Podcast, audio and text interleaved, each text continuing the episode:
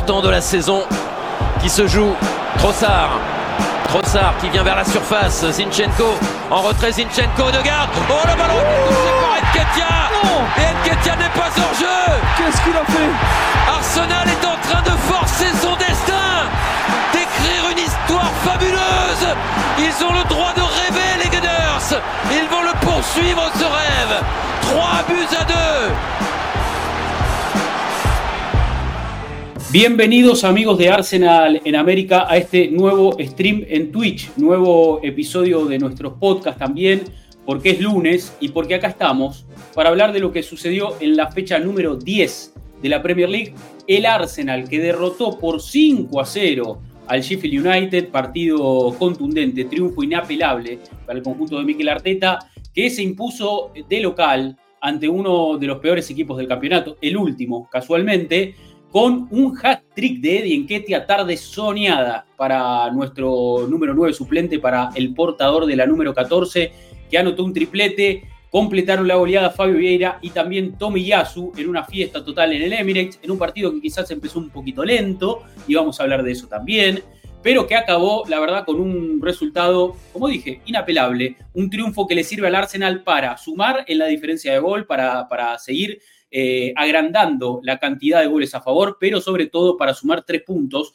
y posicionarse bien alto en la tabla de posiciones por detrás del Tottenham, único puntero de la Premier League hasta acá, 26 unidades, con 24 están el Arsenal y el City, por debajo de ellos el Liverpool con 23, después el Aston Villa con 22, los primeros cinco equipos de esta Premier, en la que el Arsenal sigue avanzando y sigue invicto. ¿eh? El equipo de Arteta que no ha perdido partidos hasta acá en lo que es la liga inglesa. Mi nombre es Rodrigo Dube, la bienvenida a todos ustedes, que ya los veo ahí. Está Nicolomo, que dice cómo anda la banda, está Héctor también saludando, Seba 992, AFC también ahí, está George también que se anda sumando al chat, que anda regresando a este stream de Twitch. Está Juan que nos manda un abrazo y bueno, y todos los que van a participar también a través de nuestra cuenta de Twitter, arroba Arsenal América. Ahí siempre abrimos el juego, ¿eh? para que ustedes participen también de este episodio del podcast que va después a ir a Spotify, que va después a ir a YouTube, ustedes ya saben, los que conocen saben, y acá estamos ¿eh? para, para, darle espacio entonces a, todos a todos ustedes para que, para, para que participen del debate que vamos a tener de aquí en adelante.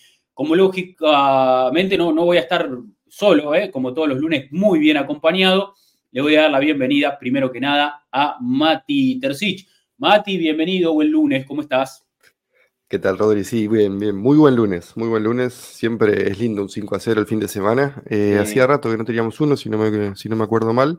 Eh, y bueno, vamos a charlar un poquito. Yo creo que alguna gente no está del todo conforme con lo que fue el partido del, domingo, del sábado. Pero bueno, ya veremos qué, podemos desentrañar de esta goleada 5 a 0 eh, después del hat-trick de Eddie. Muy bien, muy bien. Le vamos a dar la, la bienvenida también a Agustín Devoti. Debo, bienvenido, buen lunes, ¿cómo estás? ¿Qué tal muchachos? Buen día, saludos para todos. Eh, buen lunes, la verdad, contentos con, el triunfo. Quería aprovechar para mandarle un saludo a un hincha de Arsenal que lo extraño mucho y hoy es su cumpleaños. Diego Armando Maradona.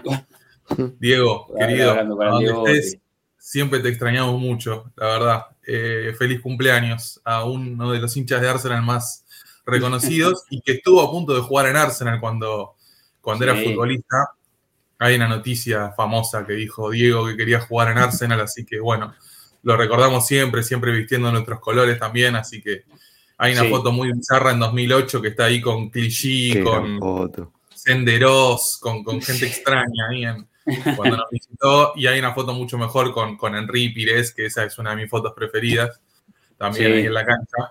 Así que por supuesto, siempre recordando al Diego.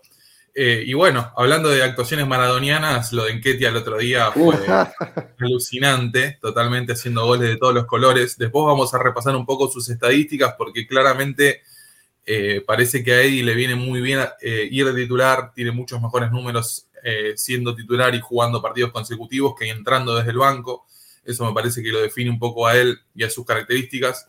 Y creo principalmente que, que fue uno de esos partidos que me recordó a, a capaz la época del Arsenal de Wenger, que a este tipo de equipos los vapuleaba de esta manera, sin atenuantes, eran partidos de 4, 5 a 0, goleadas en el Emirates, recuerdo el momento de gloria de Van Persie, por ejemplo, y esas situaciones donde este tipo de partidos el Arsenal se lo sacaba de encima rápido. Hmm. Eh, y creo principalmente que, a pesar de que Sheffield es el peor equipo, eh, si lo comparamos con las estadísticas que generaron contra rivales como Manchester United, Newcastle, City, Tottenham, le complicaron mucho más la vida que a nosotros, que la verdad eh, fue como un entrenamiento a, puertas abiertas lo del otro día, el Sheffield generando 0.02 de, goles esperados, cuando claramente contra los otros rivales no tuvo buenos resultados, pero sí le había complicado bastante la vida, lo cual me parece que habla muy bien de lo que fue el partido de Arsenal. También tengamos en cuenta que el Sheffield solamente remató dos veces al arco. Eh, para encontrar un registro similar de un rival en el Emirates, tenemos que remontarnos a enero de 2009, cuando West Ham también solamente tuvo dos remates al arco. Así que creo que son todas estadísticas que sirven para representar eh, el contundente triunfo de Arsenal este fin de semana contra el último, demostrando que, el equipo va a seguir peleando y va a ser protagonista. Y que creo realmente que, como decimos, fue uno de esos triunfos que nos dieron unas vibras antiguas de decir, este Arsenal cuando llega el último del campeonato al Emirates lo va a arrasar y fue lo que terminó pasando. Totalmente, totalmente. Eh, pregunta a Paola en el chat, ¿no es feriado por el cumpleaños de Maradona? Pregunta estaría bien, ¿eh? Estaría, bien, no estaría mal. Hay tantos feriados por tantas cosas, ¿no? Que, el cumpleaños de Maradona podría ser una, muy buena ocasión. Eh, me, uno ahí al saludo de, de, Debo para, para Diego Armando Maradona, bueno, que hoy hubiera, hoy hubiera sido su cumpleaños. Eh, y sí tiene, tiene algunos links ¿no? con Arsenal que, que, que, la verdad que nos, nos da mucho orgullo, eh, pero, pero bueno, no, no es feriado, no es feriado, no es feriado, Paola, pero podría ser, ¿eh? tranquilamente, no, no, sería descabellado pensarlo. Buenos días, dice Sergio, a todos, buenos días. Buenos días, también saluda a Marcial, que hace su primera intervención en este chat y le decimos, bueno, que sea la primera, pero no la última. Bienvenido, Marcial. Hola a todos, dice este barquillo. Bueno, se va sumando la banda, se van sumando todo ahí en el chat de Twitch a un episodio del podcast, a un stream que, va, a empezar como siempre con eh, el análisis de la, jornada de la Premier. ¿eh? Siempre eh, nos ponemos un poco al día y un poco en contexto con lo que está pasando en la liga inglesa. Y hacia allá vamos, fecha número 10 de la Premier, que comenzó este viernes, o sea, comenzó el viernes pasado, mejor dicho, con lo que fue la victoria del, del Tottenham, una victoria del Tottenham 2 a 1 de visitante en Selhurst Park ante Crystal Palace. Partido nada sencillo eh, para, los Spurs, que igual vienen ganando, vienen firmes en los resultados sobre todo, eh, y obtuvieron otros tres puntos para seguir siendo líderes. Único líder del campeonato, el Tottenham de Ange, que a ver, em, hay, ciertas vibras del Arsenal 2022-2023, se podría decir, ¿no? Un equipo del que no se esperaba mucho, que la verdad que está consiguiendo muy buenos resultados, que, está puntero en la Premier, invicto también, que ha obtenido una victoria importante y que ya, a ver, eh, ya, es una realidad de que, de que, ha mejorado mucho y que ha sentido eh, el cambio con el nuevo entrenador, más allá de que perdió a Harry Kane, que era, digamos, la gran figura y el jugador sistema que tenía este equipo, creo que fue algo positivo, entre comillas, para no depender de un futbolista, para no darle todas las responsabilidades o para no convertirlo en la llave del equipo, sino que se armó un, un, Tottenham mucho más colectivo, con, quizás no figuras descollantes, pero jugadores talentosos que, están respondiendo de manera, la verdad, muy sólida a, lo que propone también el técnico y en cada cancha, ¿no? Eh, fueron a hacer Cupar, ganaron, están punteros. Sí, están en estado de gracia. Eh, y, convengamos tampoco que tuvieron eh, que tampoco tuvieron un fixture tan complicado. Yo no me, gusta analizar de esta forma los, resultados ajenos, pero partidos difíciles que tuvieron es Liverpool, que ganaron por el robo, arbitral. Eh, y después, a ver, no voy a menospreciar a nadie, le ganaron al United en la segunda fecha, un United que es una vergüenza, pero bueno, pero después tuvieron empate contra Brentford, le ganaron a Bournemouth, mal equipo, le ganaron a Burnley, pésimo equipo, le ganaron a Sheffield, nosotros sabemos lo que es, 2 a 1 a Sheffield, empataron con nosotros de pedo, deberíamos haberles ganado. Le ganaron a Luton, le ganaron a Fulham y le ganaron a Crystal Palace. La verdad, digo, no, no, jugaron contra la parte alta de la tabla todavía. No jugaron con Newcastle, no jugaron con el City, no jugaron con West Ham, no jugaron con Brighton, no jugaron con Aston Villa. Digo, yo no, es por menospreciar este buen momento del Tottenham, porque claramente están jugando bien a la pelota, tienen un técnico que sabe lo que quiere, se liberaron de la carga de Harry Kane y no es que todas las pelotas pasan por el mismo jugador ni están obligados a hacerlo están jugando bien, no, no lo vamos a negar. pero hay que esperar un poquito a ver cómo se acomodan las cosas. Yo, eh, eh, está buena la comparación que haces, Rodri, sobre lo que fue nuestra temporada pasada. Yo me acuerdo, en las 10 primeras fechas, todo el mundo decía lo mismo de Arsenal que lo que yo estoy diciendo ahora de Tottenham, y finalmente peleamos hasta casi el final. Eh, ¿Y por mm. qué? Porque tuvimos suerte con las lesiones, entre otras cosas, y porque mantuvimos una, una performance alta todo el campeonato. Hay que ver cuándo se pincha Tottenham, porque para mí es una cuestión de tiempo. es más un cuándo que un si va a suceder o no. Y te, agrego, Mati, que el Arsenal el año pasado competía a nivel europeo, si bien era Europa League, que te da también un poco más de margen en rotación. Este Tottenham no. Este Tottenham juega solo la Premier. De hecho, ya quedó incluso afuera de la Copa de la Liga. O sea, ya tiene un frente menos para pelear. Después eh, hará su participación en FA Cup correspondiente, pero eh, a ver, es un equipo de calendario muy holgado también y eso es eh, realmente favorable, ¿no, Sí, dos torneos, la verdad, de acá a mayo es una situación que casi ningún equipo de Premier se encuentra. Mm. pero bueno, sí, coincido que, está pasando un buen momento. También hay que decir, ningún equipo sale campeón en la fecha 10. faltan todavía 28 partidos, 18 partidos, perdón, así que no, no, 28, está bien. 28, perdón, perdón, 28 partidos, sí, son 38. Eh, así que vamos a ver. Lo, creo que lo que mejor hizo Tottenham fue darle la llave del equipo a, Madison, que la verdad es un jugadorazo. Eh, nos entristece mucho que juegue para Tottenham, pero bueno, tampoco podemos tener a todos los buenos. Y, creo otra, otra, gran actuación de Madison, ¿eh? todos los partidos muy sólidos. ¿eh? Y creo que principalmente. Lo mejor, en contra también. Lo mejor que hizo el, el, nuevo entrenador de Tottenham fue haber puesto a Richarlison en la banda y a lo puesto a Son más de referencia ofensiva, más de falso 9, porque bueno, ya sabes, a ver, es, también es, no es física cuántica, al, que no hace goles lo mandamos al costado y al que hace goles lo mandamos de 9, o sea, básicamente es esa cuestión, Richarlison hizo un gol la temporada pasada, eh, mejor que vaya a hacer el trabajo sucio por el costado y que Son, que es un tipo que viene haciendo goles en Premier hace 6 años, eh, que por lo menos lidera el equipo. Y con Madison por detrás me parece que está muy bien. Y creo que también tuvo la fortuna de que está encontrando un doble 5 inédito con Bisumá y con Pape Matesar, que, que, parece ser una buena dupla, una dupla interesante. Sí, sí, sí. Eh, hablamos quizás alguna vez, lo repetimos por si, por si alguno no nos escuchó, pero es un Tottenham también que, que, o sea, juega con ambos laterales invertidos al lado del 5, eh, Pesar empuja, Bisuma un poquito más en la base, hay ciertos automatismos de un equipo laburado, trabajado, eh, han crecido también algunas individualidades, pues Cuti Romero está en altísimo nivel, siempre, siempre fue muy parejo, pero hoy está muy eh, preponderante, ¿no? Para, para, para, para, imponerse en ciertos duelos, para, para, sostener al equipo adelante. Van de Ven se empieza a adaptar también a ser su pareja, ¿no? Y muy buena compra metieron ahí. El arquero vicario también responde. Eh, bueno, las cosas están funcionando, evidentemente, del otro lado de la vereda del norte de Londres. Eh, la gran pregunta es hasta cuándo, ¿no? Pero bueno, evidentemente el Tottenham sigue ganando. No hay que desmerecer su trabajo, pero tampoco hay que pensar que es un equipo eh, inquebrantable, que, no va, o sea, que, va camino al título, imparable. O sea, yo creo que ellos también van a ir partido a partido y, me parece que no, sin menospreciar los triunfos que han obtenido, como dice Mati, muchos de sus rivales fueron inferiores, claramente inferiores. Jugaron contra, contra los peores equipos del campeonato hasta acá. O sea, tuvieron un fixture, un arranque, la verdad que bastante benévolo en el sentido, así que eh, lo, han, lo han aprovechado desde, desde los resultados. Eh, después, el, tiempo dirá, y, como decimos, eh, ya tener poca competencia puede ser un factor favorable para, para sus aspiraciones, pero vamos a ver qué, termina pasando, ¿no? No, eh, no, hay, no hay que enloquecerse ni tampoco hay que enaltecer al máximo rival eh, eh, en un momento en el que quizás hay, hay, muchas cosas que me parece que, sentimos que en Arsenal podrían cambiar, pero no es, o sea, eso no, no, no hace mejor al Tottenham tampoco, o sea, porque veo también gente que confunde un poco, ¿no? En ese sentido, y cada uno hace su laburo y en ese sentido, bueno, Tottenham ha conseguido un técnico trabajador, ha acomodado sus piezas y allá ellos, veremos, veremos hasta dónde les da también, ¿no? Hasta dónde les da la, les da la nafta. Al que evidentemente no.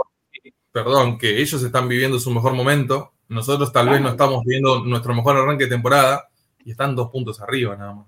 Claro. Sí, totalmente. Y nosotros estamos invictos también. Nosotros le que recién. O sea, convengamos que Opta dice que Tottenham, perdón, Opta dice que Tottenham tuvo el, fixture de los 10 partidos más fácil de toda la liga. Lo dice Opta, no lo digo yo. Es que nosotros tenemos el segundo más fácil. Lo dice mi mamá si se fija en el fixture también. Por eso, por eso. Si vamos a los números, si vamos a las estadísticas, eh, Tottenham tuvo los primeros 10 partidos más fáciles de toda la Premier. Sin duda, sin duda. A ver, creo, no como es decimos, percepción nada más el fixture es totalmente benévolo. O sea, jugaron contra los tres ascendidos, si no me equivoco. Lo nombraste a los tres, Mati, si no me equivoco. Así que, evidentemente, ya de 10 partidos, tener el, el, 30%, digamos, un tercio de los partidos contra equipos ascendidos, y bueno, evidentemente te da muchas facilidades. Pero bueno, veremos hasta dónde, como decía, veremos hasta dónde le da la nafta.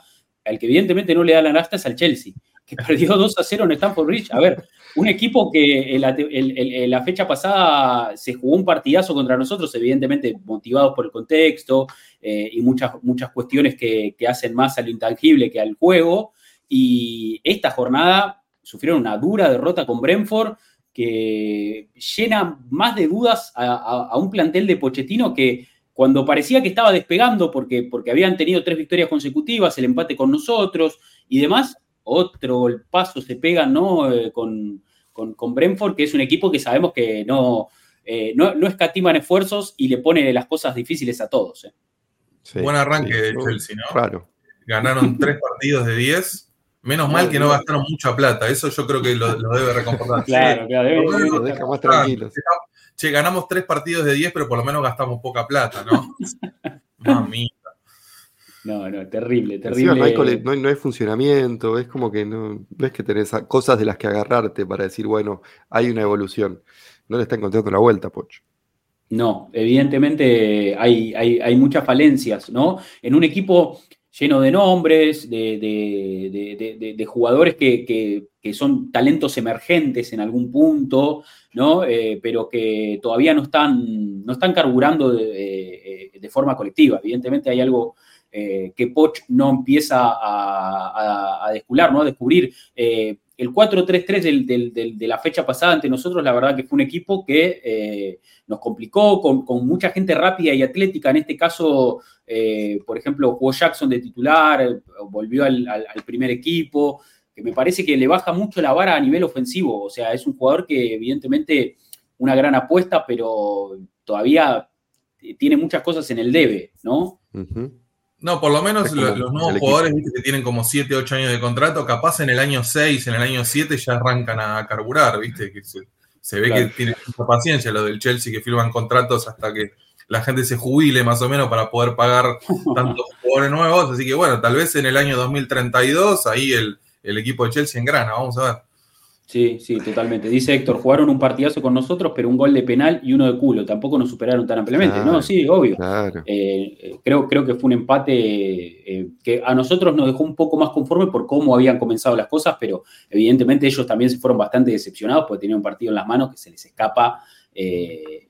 por, porque la verdad que no a ver, insisto, son un equipo que, como dice Evo, para, para, el nivel de inversión que hizo este Chelsea, no me parece que sea un, equipo monstruoso ni un equipo bestial. O sea, los resultados hablan por sí solos. Y los resultados también son un gran ejemplo de cómo están las cosas, sin duda, sin duda, sin duda que lo son.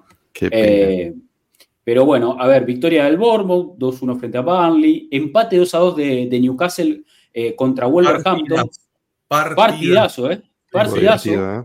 Sí, sí. Lo, eh, Mati, viste un ratito en stream y después. Eh, Terminé cansado de ver Wolverhampton Newcastle con el ritmo que tuvo. Palo y palo, ¿eh? Yo pensé por momento que era Wolverhampton Arabia Saudita, pero bueno, no. Es la camiseta suplente de Newcastle que parece. Exactamente. Guiño nada sutil de Castore a, los dueños reales de, Newcastle, la verdad. El verde y el blanco no existen en la historia de Newcastle. No, nunca tuvieron camisetas suplentes de ese color. Se dio una, cuestión que, la verdad me apenó mucho, lo estaba poniendo en Twitter. Estaba muy contento viendo el partido de Pedro Neto, que es un jugador que me gusta mucho. Otra vez se volvió a lesionar Pedro Neto. ¿no?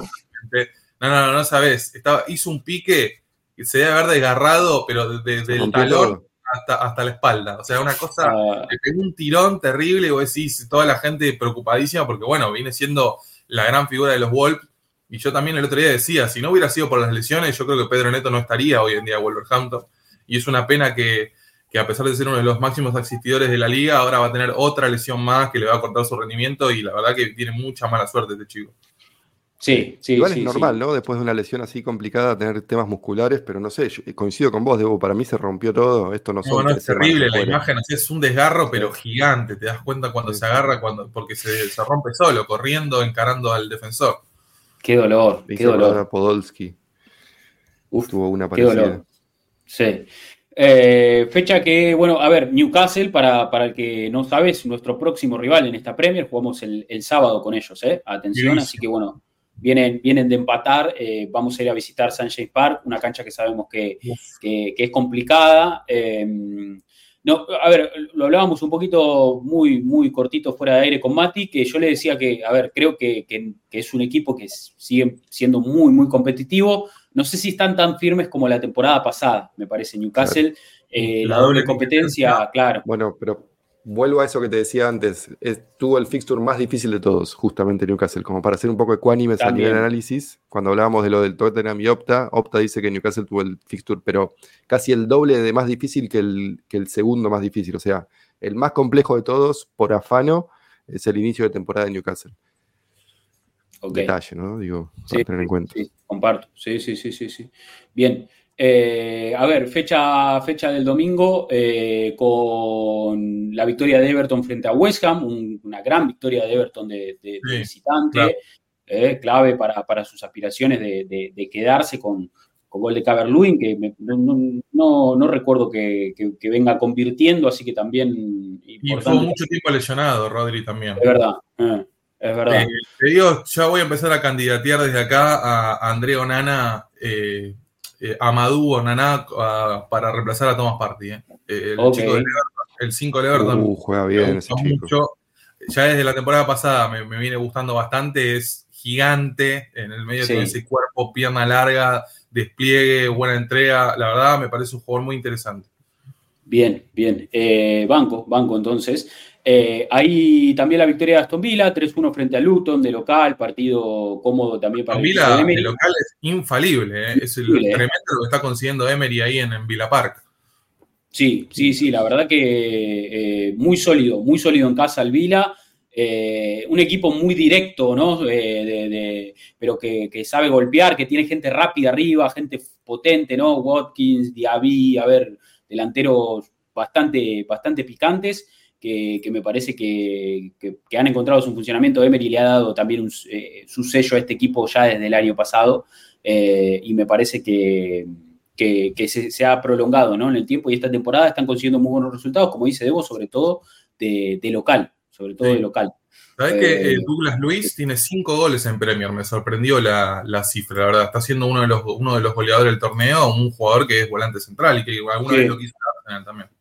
Sí, sigue sonando totalmente. Sí, sí, sí. Otro de los candidatos también para, para venir a jugar de medio centro. Eh, empate de Brighton y Fulham, 1 a 1. La victoria del Liverpool 3-0 frente, frente al Nottingham Forest.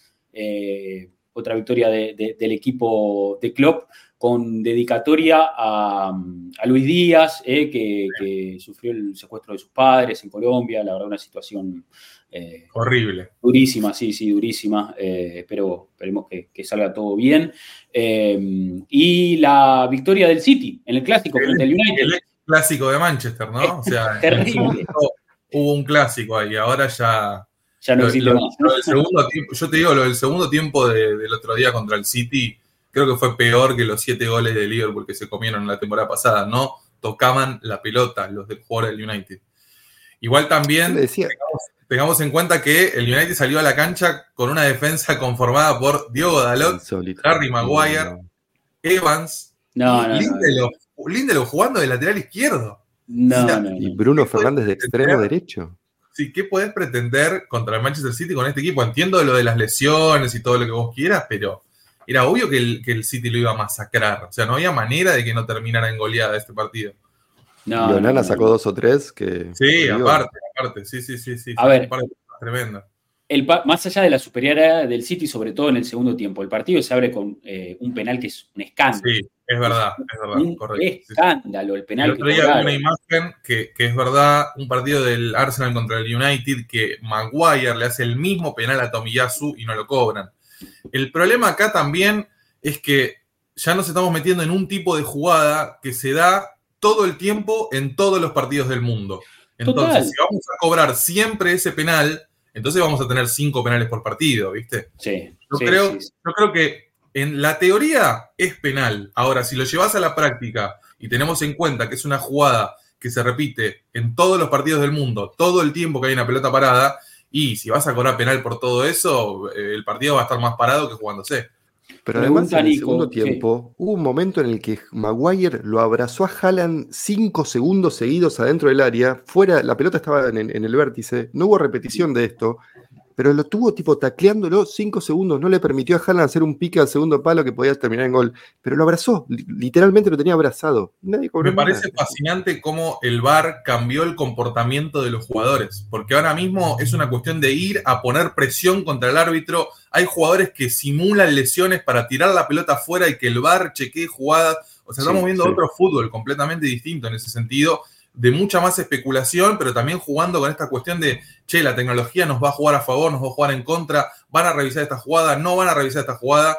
Y ya sabemos, obviamente, que si hay algo malo en la Premier League son los arbitrajes. Y si les sumamos este tipo de cuestiones, eh, lamentablemente tenemos eh, una liga que se, pega, o sea, la mejor liga del mundo se pega un tiro en el pie con árbitros que claramente no están a la altura, pero nos hemos cansado de decir estas cuestiones. Sí, y bueno, esta vez le tocó al United sufrirlo en contra algo que en otro contexto jamás hubiera pasado, que le roben al United en el Trafford. Se nota que estamos viendo un pase de manos de, de poder en la Premier League, porque es algo que cuando nosotros teníamos 10 años, 15 años, no hubiera pasado jamás. No, no, no, no, impensado que le cobren ese penal al United en el Trafford, insólito. La realidad es que acá dice Caleidoscopio Fier, dice que lástima que ese penal cambió todo el partido. Rodri es un jugador buenísimo, pero eh, llorón, piscinero de manual. Y pregunta a Nico, dice, ¿escándalo que se cobró o escándalo de que era penal? Escándalo que se cobró. escándalo que lo cobró Michael Oliver, además que no lo echó Kovacic, que estuvo en, Emiratos Árabes Unidos hace un mes. Digo, ese es el escándalo. Michael Oliver, top 5 de peores personas del planeta.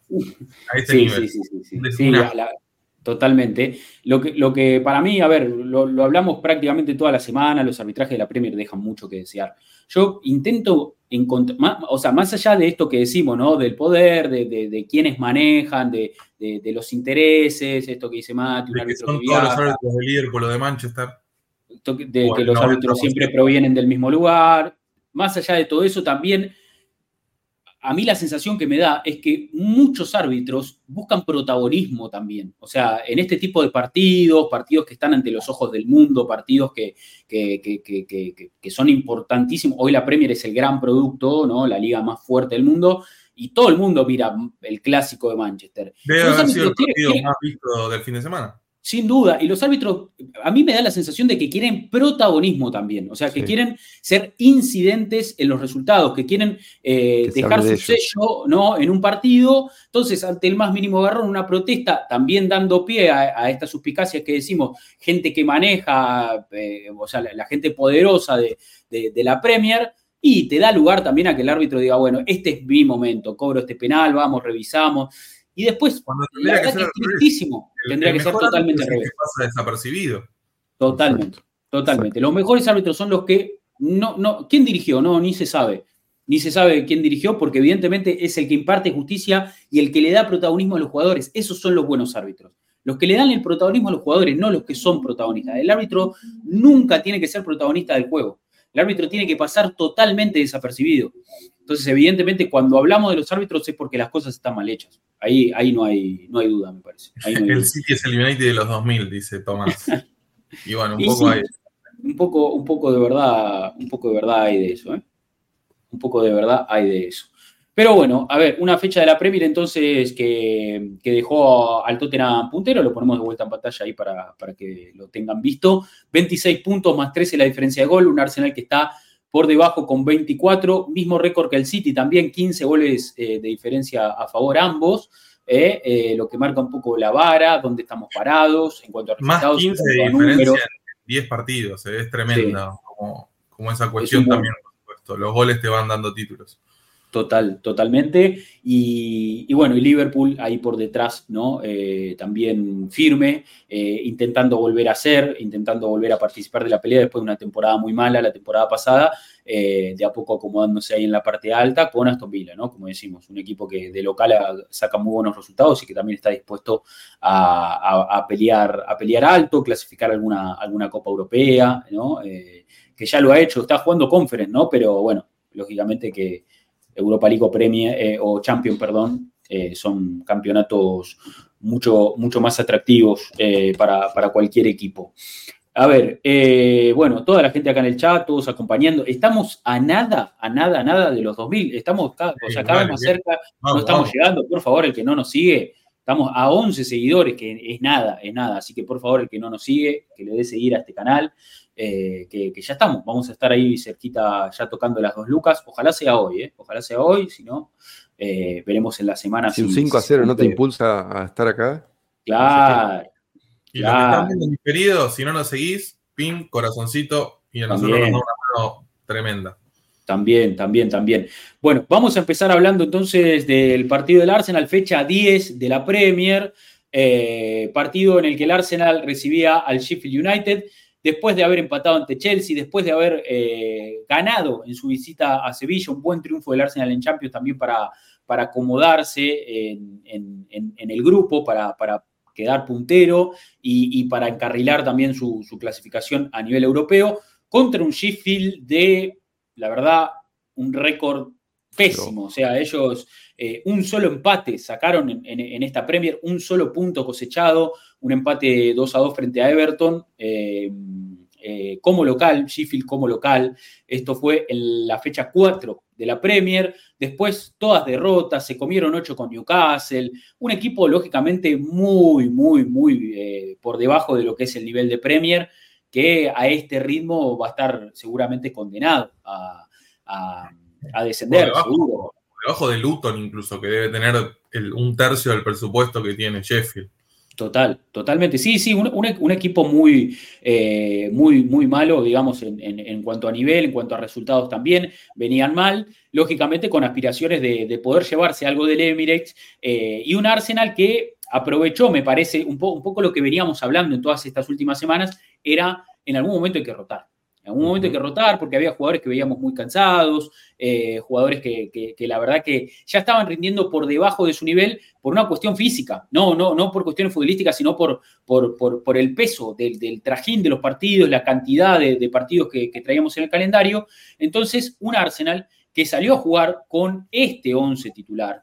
Eh, un 11 titular con algunos cambios. A ver, nos voy a poner acá al costado para que no taparan los delanteros. Eh, a ver, la defensa, lógicamente, eh, sin tantos retoques, el ingreso de Kivior para darle un poquito de descanso a, Gabriel Magaláes, que estuvo en el banco de suplente. Hay que hablar de Raya también como el arquero titular, más allá de que el debate continúe, que Randall, que esto, que lo otro, hay que hablar de Raya como el arquero titular, hay que pensarlo como el arquero titular, así que acostumbrémonos, dejemos de llorar a Randall, que Randall todavía está en el plantel, que Randall todavía va a tener minutos, así que dejemos de llorarlo, pero Raya titularísimo, un medio campo con Rice en la base que Rice había jugado un poco más adelante en los últimos partidos por el ingreso de Jorginho, esta vez en la base, podemos también hablar de, sus dos roles. Haber y Smith Rowe en los interiores. Una de las primeras titulares, eh, titularidades para Smith Rowe que venimos pidiéndolo como titular porque sabemos que necesita esos minutos de arranque, que no es lo mismo entrar con el partido, el partido roto. Sí, y, sabemos que no es lo mismo, aparte, entrar con el partido roto, entrar 10 minutos. Entonces veníamos pidiendo mi rol de arranque, algo que se dio, y con Saca a Martinelli eh, en la ofensiva, eh, con un Arsenal, como digo, rotando un poco para tratar de, de dosificar esfuerzos, ¿no? Sí, eh, estaba leyendo recién eh, una buena estadística. Esta temporada Arteta usó 21 jugadores diferentes en los primeros 10 partidos, 16 había usado la temporada pasada en los primeros 10 partidos. Eh, está bueno saber que, se está haciendo efectiva esta rotación que veníamos pidiendo y que es necesaria, no es que la pedimos por caprichosos, digo, es necesaria para competir a largo plazo. La temporada pasada, si hay que cambiar a alguien, entraba Holding, por ejemplo. claro. Ahora te entra Kivior, no pestañeas, digo, casi ni nos dimos cuenta que jugó Kivior eh, En Ketty está rindiendo tremendo de 9, como dice Arteta, lo viene defendiendo siempre, 9 titularidades de 11 partidos, si no me equivoco, o de 10. Eh, y Havertz y Smith Rowe yo, yo veía ese triángulo en un momento, Rice, Havertz y Smith era como, ¿qué es esto? ¿Y vamos ganando 5 a 0? ¿Sabes que Arteta, Arteta post partido dijo que Odegaard venía jugando lesionado en los últimos partidos, lo cual confirma una teoría que nosotros creíamos, que, el capitán no estaba al 100%. Sí, sí, sí, no, lo, veníamos viendo nosotros, los últimos rendimientos de Odegaard no, hacía, no habían sido nada nuevos, eh, nada buenos, perdón, y yo eh, mucho atribuía a más allá de algunas cuestiones del juego, de que el rival también juega, de, de diferentes cuestiones que se van dando en los partidos, para mí él individualmente eh, estaba un poco mermado en lo físico, sobre todo por, porque... Sí, sí, yo lo que siempre decía es que eh, la rapidez en su juego de pies, la, digamos, la agresividad para presionar, cosas que, lo destacan mucho, no se estaban viendo justamente porque le, faltaba, le faltaba nafta, ¿no? Le faltaba resto, resto físico y, y no verlo en el once titular fue realmente una, eh, una confirmación de esto y después, como dice Debo, lo comentó también Arteta después del partido, por eso fue Havers a jugar a ese, a ese costado y Smith Rowe del otro lado. ¿Alguna cosita antes de, meternos? ¿eh? Saca capitán, ¿eh? Es verdad, Mati, es verdad, saca capitán. No es eh, es la segunda vez en la temporada, ya había terminado el partido con con Chelsea, con, el brazalete eh, puesto. Eh, la verdad que una, gran noticia de que Saka empieza también a transformarse en un líder eh, manifiesto de, este grupo, un, jugador importante. Le queda bien, Le queda divino. Sí, capitán está muy bien. Y aparte, después terminó en Ketia siendo capitán. Tuvimos dos chicos de Highland que fueron capitanes a lo largo del partido, que eso me parece que para los valores del club es un lindo gesto. Tres titulares, eso. ¿Qué equipo tiene? ¿Qué equipo que te pelea por la Premier tiene tres titulares de las inferiores? Hablemos de sí, es verdad, no hay mucho de eso. Sobre todo los que pelean arriba, como decís, Mati, sí, sí, sí. Em, a ver, lo, que iba a decir es que ahora ya vamos a entrar en el juego, en cómo arrancó el partido y demás, pero yo al, ver la, formación, una de mis grandes dudas era de qué lado iba a jugar Smith Rowe y de qué mm. lado iba a jugar Havertz, ¿no? En los interiores porque sabemos que Haber había jugado mayormente por izquierda, pero que, y, que Smith Rowe, yo, pensé incluso que iban a jugar invertidos, no pensé que Haber iba a jugar en el puesto de, de Odegaard por una cuestión de que me daba más sensación de que Smith Rowe podía ser el Odegaard de, esa tarde y Haber ocupar el, interior que, había ocupado siempre hasta acá cuando le tocó jugar de volante, ¿no? Del lado izquierdo. pero se conocen de memoria. Claro, Igual me gusta Havertz de derecha al centro, ¿eh? le queda bien. Igual no fue el mejor partido, ¿no? Pero bueno, fue clave en el primer gol. Lo destaqué el sábado en el post partido. Para mí, sin Havertz no hay primer gol. Pero bueno, a ver, hizo el movimiento contra una defensa floja. Quizás la peor defensa de la Premier, pero hizo bien el movimiento que abrió la jugada y terminó en el gol. Digo, sin ese movimiento de Havertz y sin Rice siendo muy atento con sus movimientos también, porque Rice le da el espacio a Havertz para que pueda recibir y girar, eh, no, no, no hay gol, no hay primer gol. Que sabemos que en estos partidos es siempre más difícil el primero. Sí, obvio, totalmente. Y nos costó mucho. Creo que hasta el primer gol casi que no había pasado nada. Había tenido el Arsenal en un remate nada más al arco y después llega el gol de Enquetia.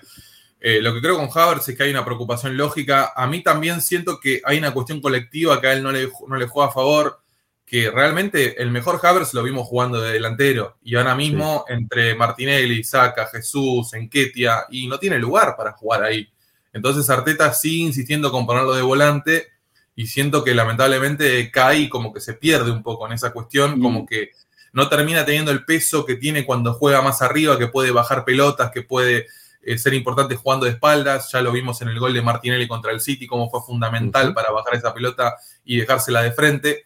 Eh, pero creo que justamente no estamos viendo la mejor versión de Havertz porque eh, Arteta un poco que lo está mareando y también Arteta un poco está insistiendo. Y bueno, si no lo hace Arteta, viste quién lo va a hacer, porque creo que se lo ganó con este un poco un símil capricho de seguir insistiendo con Havers ahí en la mitad de la cancha cuando claramente no es gravitante y hasta ahora no hizo la diferencia y encima tiene el contraste de tener que reemplazar a, a Odegar o llegado el caso a Rice sobre ese costado. Entonces es como muy difícil esa cuestión. No lo quiero terminar de matar a, a Kai porque recién arranca la temporada y es un jugador nuevo, pero bueno, siento también que hay que explicar un poco el contexto para darnos cuenta por qué no estamos viendo la mejor versión del alemán y siento que también va de la mano con que sus compañeros en ofensiva están teniendo un gran presente. Sí, Ahora, me gustaría estar en el mundo paralelo donde compramos a Madison y no a Havertz, ¿no? me gustaría estar en esa línea temporal, ¿eh? es, que justamente también el problema que tenemos es que no pudimos reemplazar a Yaka todavía. Entonces se juntan esas dos cuestiones de decir, uff, Madison era ideal y Havertz no mm. está rindiendo Vamos a ver, capaz cuando termine la temporada no estamos hablando de lo mismo, pero siento que a día de hoy, eh, lamentablemente, hay que decir que todavía eh, Havertz no se adaptó y que Arteta tampoco ayudó mucho para que Havertz se adapte, porque está insistiendo con él en una posición que claramente hasta ahora no le es cómoda. No, no, total. A ver, yo, creo que particularmente con, con Havertz un poco lo que está pasando es que eh, comparto esto que dice Debo, ¿no? Esto de, de la las múltiples posiciones también pueden, generar un, desconcierto, ¿no? En un futbolista que incluso venía de, varias temporadas de jugar de, referencia de área y, y, vos lo estás llevando a otros sectores del campo, le estás pidiendo otras cosas, entonces evidentemente eso lleva un periodo de adaptación. También no hay que olvidar que recibió muchas críticas, ¿eh? Eh, no hace mucho, lo que también puede golpear un poco también a su confianza. Y ahí un poco quiero profundizar porque eh, yo creo que estamos viendo un Haber que eh, intenta pisar todo el tiempo sobre suelo firme, ¿no? Da pases seguros, eh, lógicamente le da continuidad al juego, acompaña en lo que el equipo intenta hacer colectivamente, pero sin, sin sacudir demasiado ¿no? el, tablero, sin patear demasiado el tablero, sin romper tanto el molde, ¿no? intenta más que nada hacer cuestiones eh, o, sea, darle continuidad al juego de forma segura y participar lo más seguro posible, sin arriesgar tanto, sin fallar, porque lógicamente ya hay, me parece a esta altura, un miedo al error, ya entró en una dinámica de medio de tratar de, eh, de, no querer mandarse ninguna cagada, como para decirlo más, más, rápidamente. seguro. Claro, entonces creo que nosotros nuestra expectativa es ver un Haber que ponga un pase gol que no ve nadie, que llegue, pise el área y la clave, mete un bombazo y la clave en el ángulo, todos queremos ver un Haver que sea mucho más influyente en ataque, que, empiece a sumar goles, que empiece a sumar asistencias. Pero estamos viendo un Haver que tiene participaciones de Yaka, ponele, si querés, porque era un jugador que eh, había, lo, habíamos hablado mucho la temporada pasada, que de sus grandes cualidades o lo que mejor había destacado en su juego era que intervenir lo menos posible y hacer intervenciones positivas para el equipo. Hoy, hoy capaz Haver está en ese rol que no es el, que nosotros esperábamos, o sea, no está acorde a nuestras expectativas. Entonces también creo que es un tema de expectativa de, nosotros estar pensando que Haver va a hacer 50 goles esta temporada y va a dar 30 pase gol, y no va a pasar. O sea, entonces yo creo que también es un poco y un poco, un poco lo que Haver está ofreciendo y el desconcierto y la falta de confianza, y un poco lo que nosotros estamos constantemente esperando de él, que eh, tendríamos que ser un poquito más eh, mesurados en decir, bueno, evidentemente, o por lo menos por ahora, en esta primera muestra de partidos, en este arranque del año, no vamos a ver un Havertz descomunal. Quizás con el tiempo vaya entrando un poquito más en confianza, vaya arriesgando un poquito más en el juego y vayamos a ver un Havertz que sea mucho más influyente en ataque, que sume goles, que sume asistencias. Hoy evidentemente no está pasando. Hoy, hoy evidentemente no está, pasando. entonces, Sí, Suma lo que decía Debo recién, no es solo variedad de posiciones para él, es variedades de gente a su alrededor. Digo, estuvo Jesús lesionado, volvió Jesús, juega en Ketia, juega Martinelli, juega Trossard, no juega Odegar, saca sí está, pero a veces juega con White que pasa, a veces jugamos sin White que no pasa. Digo, hay mucho movimiento ahí en ataque. Eh, con Rice de 5, con Partey de 5, Jorginho de 5, eso tampoco es fácil. Digo, y también me gustaría estar en la cabeza de Arteta sabiendo, digo, qué, nivel de conformidad tiene con el, el Havertz actual. Claro. Si está un 40% conforme. Si le gusta lo que está viendo, sí, sí, sí, a mí también me gustaría, eso me gustaría saber. Sí, sí, si él está preocupado o no, porque capaz estamos nosotros recontra con y Arteta dice, no, está, está, todo, está saliendo todo perfecto. Está haciendo exactamente lo que dudo que esté haciendo, pero bueno. No, no, para mí debe, debe, estar esperando un poquito más, claramente, de un jugador que, sabemos que tiene el talento como para dar más. sabemos que puede ser mucho más influyente en el juego. Eh, pero bueno, hay que ver qué nivel de preocupación tiene en cuanto al que también tenemos nosotros, sin duda. Che, le voy a agradecer al Gu Gunner, al gran Gu, eh, crack de este chat, que le regaló suscripciones a Nacho, le regaló una suscripción a, a Sánchez, dos suscripciones más para este canal por parte del Gu que, reparte y reparte, que reparte y reparte. Gracias, Hugo, querido, por estar ahí, por estar bancando. Y como siempre digo, las suscripciones que regala el Gu, a bancarlas, ¿eh? El mes que viene se vence, hay que renovar, ¿eh? Los, que, los, agraciados, por favor, renovando la sub y bancando. Así que gracias, Gu, querido, ahí por, por, el aporte, ¿eh? Por el aporte invaluable. Eh, bien, a ver, arranque del partido. Arrancó el partido, un Arsenal que lo fue trabajando de a poquito, un Arsenal que fue eh, haciendo, haciendo su, juego. lo dijo Arteta también post partido, dijo, yo le avisé a los jugadores que este no iba a ser el mismo partido de Sevilla, no iba a ser el mismo partido de Stamford Bridge, eh, esto, esto iba a ser completamente diferente. Nosotros íbamos a jugar instalados en campo rival y era cuestión de ir trabajando. El relator de turno, ¿no? El que canta, el que pone los apodos raros, el que no, el que se equivoca a los jugadores, estaba disconforme porque dijo, no, el Arsenal que no acelera, también el comentarista, que no me acuerdo quién era, pero no, les gusta estaban el fútbol, conformes. Estaban aburridos. Y evidentemente algo de, algo de verdad en eso hay. O sea, lógicamente que a todos nos gustaría ver un Arsenal mucho más avasallante, pero tranquilidad, tranquilidad. Los partidos duran 90 minutos, las temporadas tienen 70 partidos. Los jugadores tienen que en algún momento bajar un poquito el ritmo. No se puede jugar los 90 minutos de todos los partidos a 200 kilómetros por hora porque se te funden los muchachos. Entonces, a mí no me pareció mal que el equipo empiece a trabajar la victoria de a poco. No sé cómo lo vieron ustedes. Hay muchos que pueden hablar de un Arsenal aburrido, un Arsenal apático, un Arsenal que no acelera. Yo sería más mesurado. Terminó 5 a 0 después, ¿eh? Entonces hay que empezar a manejar la ansiedad. Yo sé que estamos esperando un Arsenal, eh, como digo, que pase por arriba a sus rivales y lógicamente que le sobra para pasar por arriba al Sheffield. O sea, le sobra para pasar por arriba al Sheffield. Y lo terminó pasando por arriba, pero a su ritmo. ¿eh? Eso es lo, que yo quería decir, un poco de la primera media hora de juego.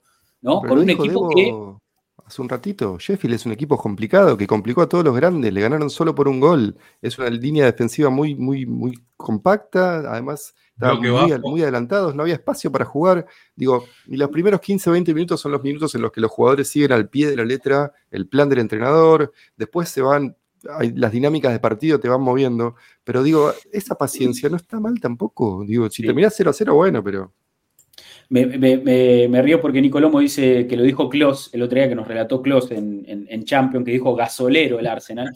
Y sí, no, no, está mal. A ver. Eh, eh, Mariano, hay que ver más al Arsenal, Mariano. Claro, hay que verlo un poco más, hay que verlo un poco más. Sí, sí. No, a ver, el dato que quería dar, y ya te doy paso, Debo, en los primeros 20 minutos, Arsenal hizo un tiro al arco ante lo que es la peor defensa de la liga. Entonces, uno puede pensar que eso representa un problema, pero hay que darle contexto, como digo, a todo esto. No hay que, no hay que, no hay que entrar en esas, en, esa, en esas estadísticas que pueden sonar negativas, pero también hay que ver un poco de, de dónde, a dónde estamos parados, ¿no?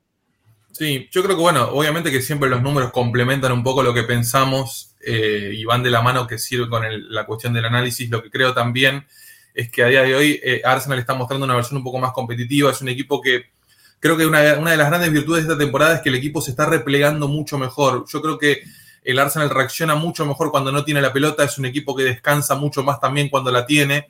Es un equipo que tal vez intenta, como decís vos, Rodri, medir un poco más los tiempos del partido, saber cuándo acelerar y cuándo no.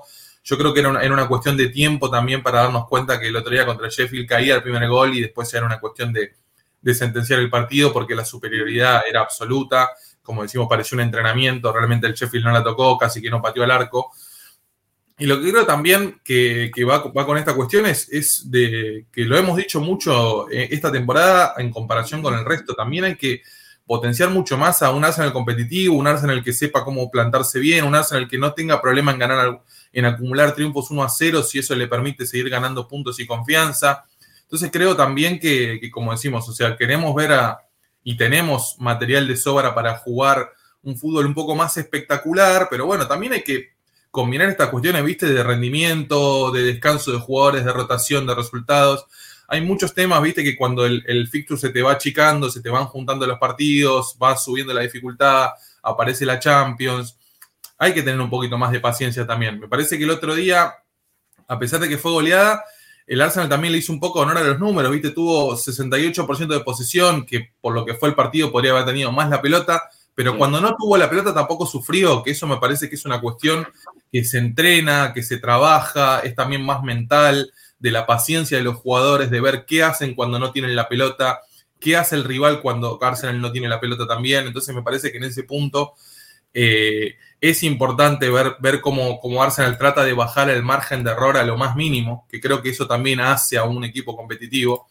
Y también me parece que va de la mano con los números eh, a nivel eh, arquero, con lo que pasa con, la llegada de Raya, que ya tiene cuatro vallas invictas en siete partidos de Premier, que me parece importante. el mismo récord que tiene Johnstone del Crystal Palace y Vicario del Tottenham, que arrancaron muy bien.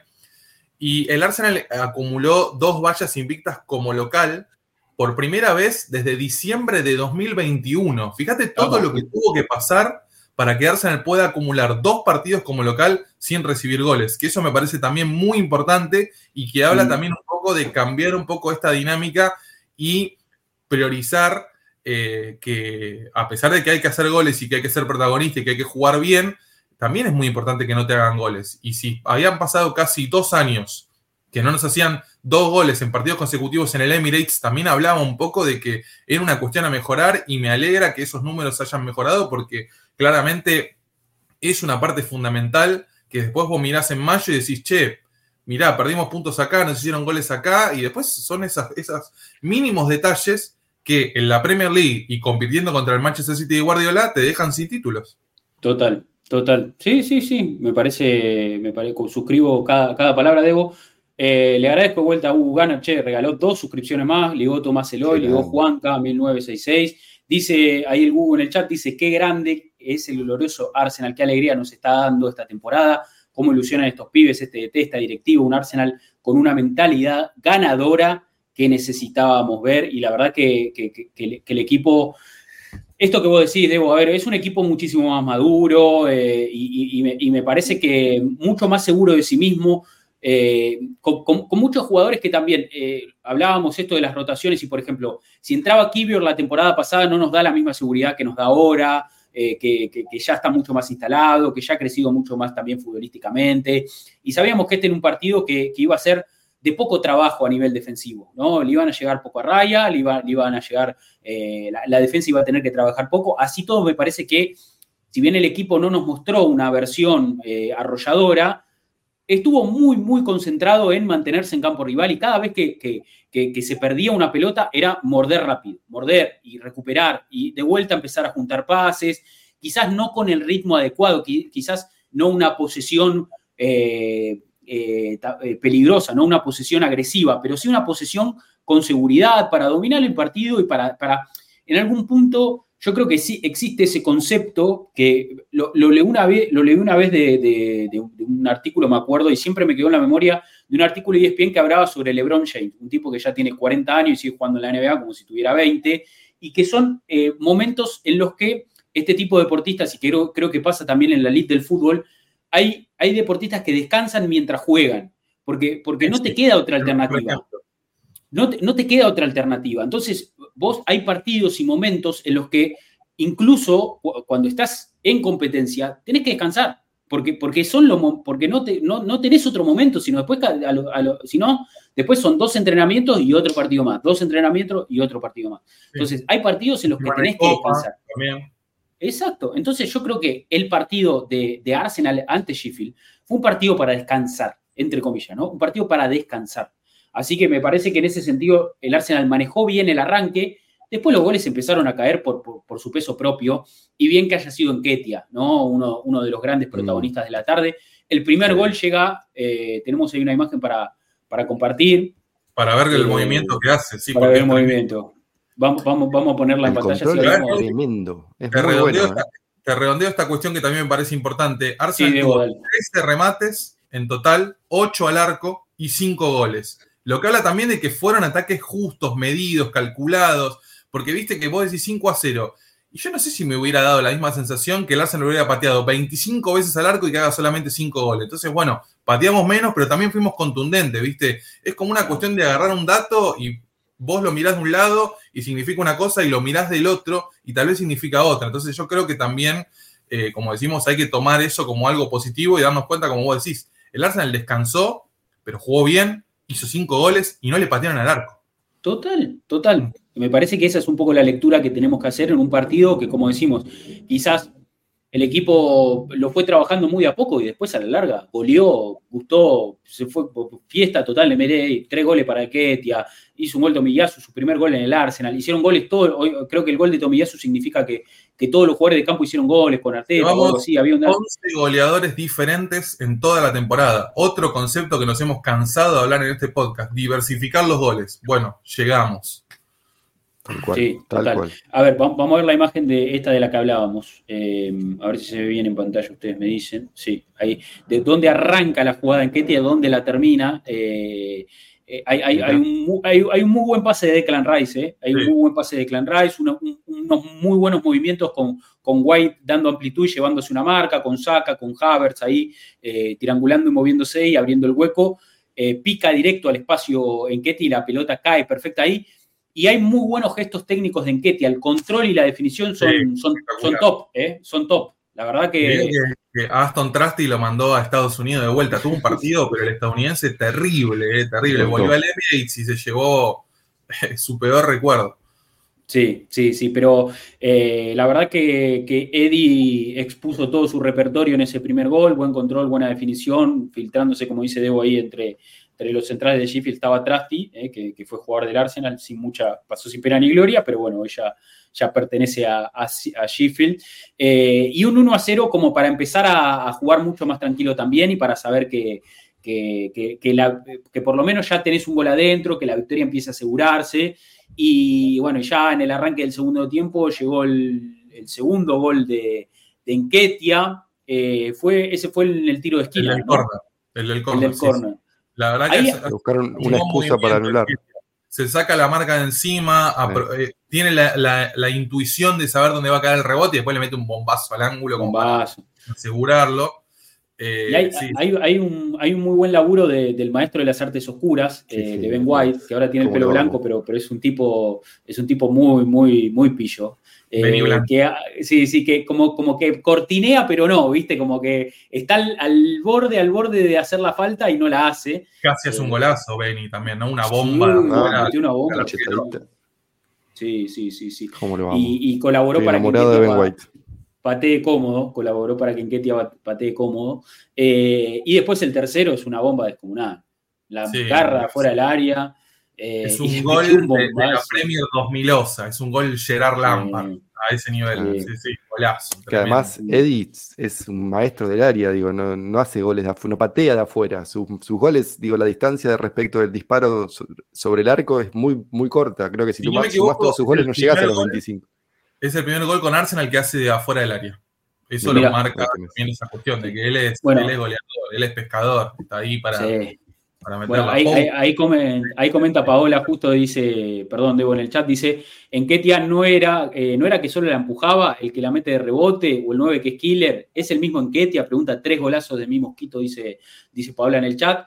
Eh, la realidad es que yo creo que estamos viendo, Ketia tiene 24 años, ¿no? Eh, ha, debutado muy joven, debutó con Wenger como profesional, o sea, lleva mucho tiempo siendo un futbolista profesional. Recuerdo que, justo antes de que llegue Arteta había tenido un préstamo al Leeds de Bielsa. Arteta corta ese préstamo y lo, repesca, lo, trae eh, eh, en enero. Eh, que había arrancado bien también en su ciclo con Bielsa, en su breve ciclo con Bielsa. para mí, ya, ya a esta altura, después de, que me parece que dio el gran salto madurativo eh, en el cierre de la temporada pasada con, esos, creo que hizo ocho goles en cinco partidos o cinco goles en ocho partidos, una cosa así era el dato. Ahí me parece que termina de dar su salto madurativo, pero hasta acá también me parece que, ha seguido creciendo, su, crecimiento ha continuado. Me parece que cada vez vemos un Enquetia más completo, un, tipo que cada vez tiene más recursos, que, cada vez se anima más a jugar, que cada vez eh, sostiene mejor eh, cuando tiene que jugar de espaldas. Eh, yo creo que, también esa competencia con Gabriel Jesús, esa competencia lo ha, lo ha hecho crecer mucho, porque Gabriel Jesús sabemos que es un, futbolista que, o sea, si, hay un 9 que, en su abanico eh, es amplio, es Gabriel Jesús. Entonces me parece que convivir con eso a Enquetia lo ha favorecido mucho. ¿eh? Sí, sí. No sé si son conscientes, y si la gente en el chat es consciente, Enquetia ya tiene más goles en Premier que toda la temporada pasada. Ahora vamos a ver los números. Goleador. Pero realmente sorprende. O sea, ya que la temporada pasada tuvo su impacto, hizo goles importantes, fue un buen suplente, ahora mismo vamos menos de un tercio de la temporada y el tipo ya hizo más goles que, la temporada pasada. Bien, bien. No, no, es Chicos, un, dato. Los dejo yo. Bueno, Mati, dale, dale. Se nos, se nos hizo, se nos hizo largo Dale, nos hizo largo el, análisis. Bueno, Mati, gracias. Eh, gracias por, el estripo partido también el otro día, espectacular. Sí, eh, bueno, Vemos si el, creo que el sábado que viene también, ¿eh? Bueno. ojalá que salga todo bien. Con triunfo, Dale, dale, ojalá. Mati. Sí. Dale. Saludo para todos. Abrazo. Abrazo. Abrazo, Mati, abrazo, abrazo. Vamos, vamos a poner las, Los la- números, las Enquetia. imágenes. Sí, vamos a poner los, los números de, de Enquetia, mientras ahí comentan ahí en el chat también. Eh, a ver, acá está. Sí, yo quiero, quiero justamente, hay una cuestión que, que me parece que va de la mano con estos números y que también es una preocupación. Creo que queda claro que Enquetia eh, rinde mucho mejor cuando juega de titular que cuando entra desde el banco. Y hay, Mm. hay cuestiones y hay números que, o sea, marcan eso. Eh, si querés dejarla la, la- la placa Uh, perdón, y, y la explica, no pasa nada. Quería explicar eh, esta cuestión. Enquetia eh, tuvo grandes rachas de partidos donde anotó goles. Eh, cuando pudo acumular titularidades consecutivas fue cuando mejor anduvo.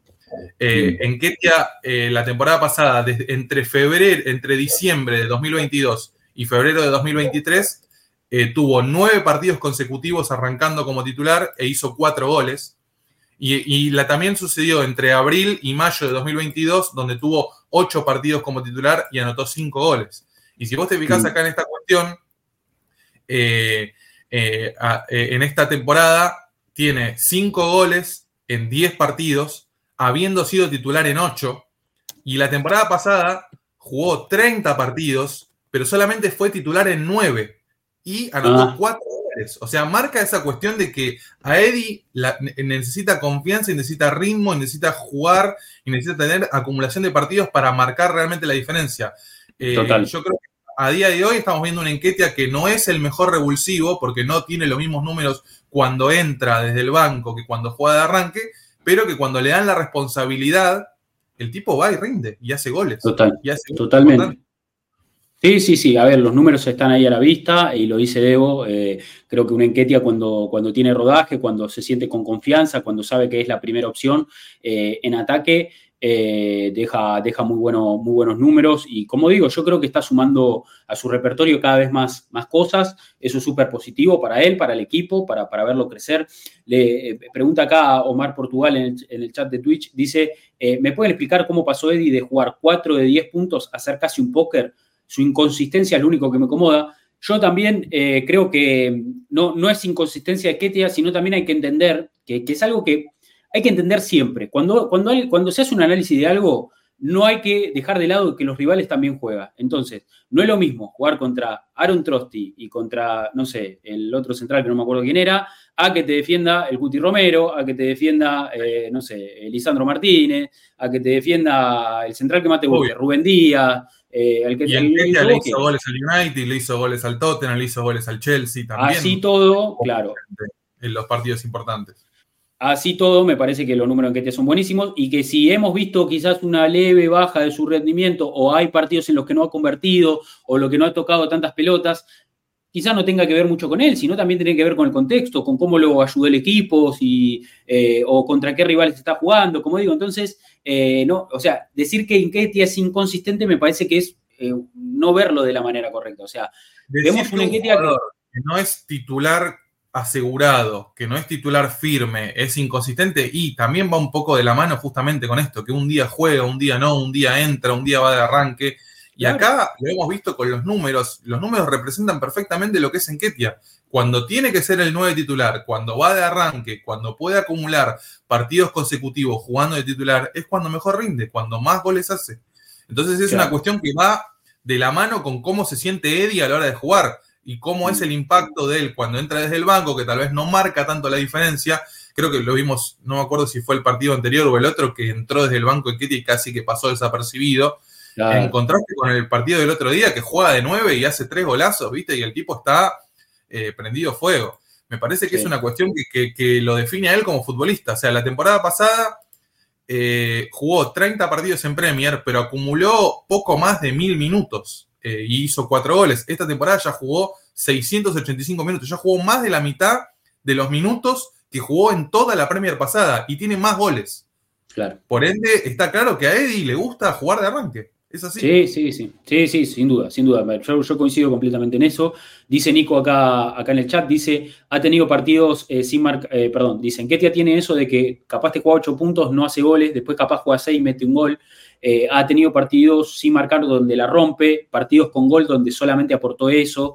Está bien, a ver, yo creo, yo creo que en líneas generales, más, allá de, matizar el, momento en Ketia, eh, creo que no podemos negar que ha evolucionado mucho y que es un jugador importante para el equipo. Después puntualmente podemos ir al detalle de cada actuación y qué pasó, si es más por cuestiones rivales, si es más de una tarde mala de él, si hizo goles o no hizo. Pero en definitiva me parece que vemos un jugador que, aporta mucho al equipo, aporta mucho al equipo y hoy, eh, a ver, eh, baja, o sea, sobre todo en este tipo de partidos donde sabes que el rival te va a, conceder terreno, donde vas a tener ventajas, eh, está bueno que él pueda aprovecharlas, o sea, eh, y, que se luzca y que muestre que está al nivel del lead total, porque también le preguntaron a Arteta post partido, ¿cuál es el techo de Enquetia? ¿Dónde está Enquetia? Y, y Arteta dijo, mirá, está jugando en el Arsenal.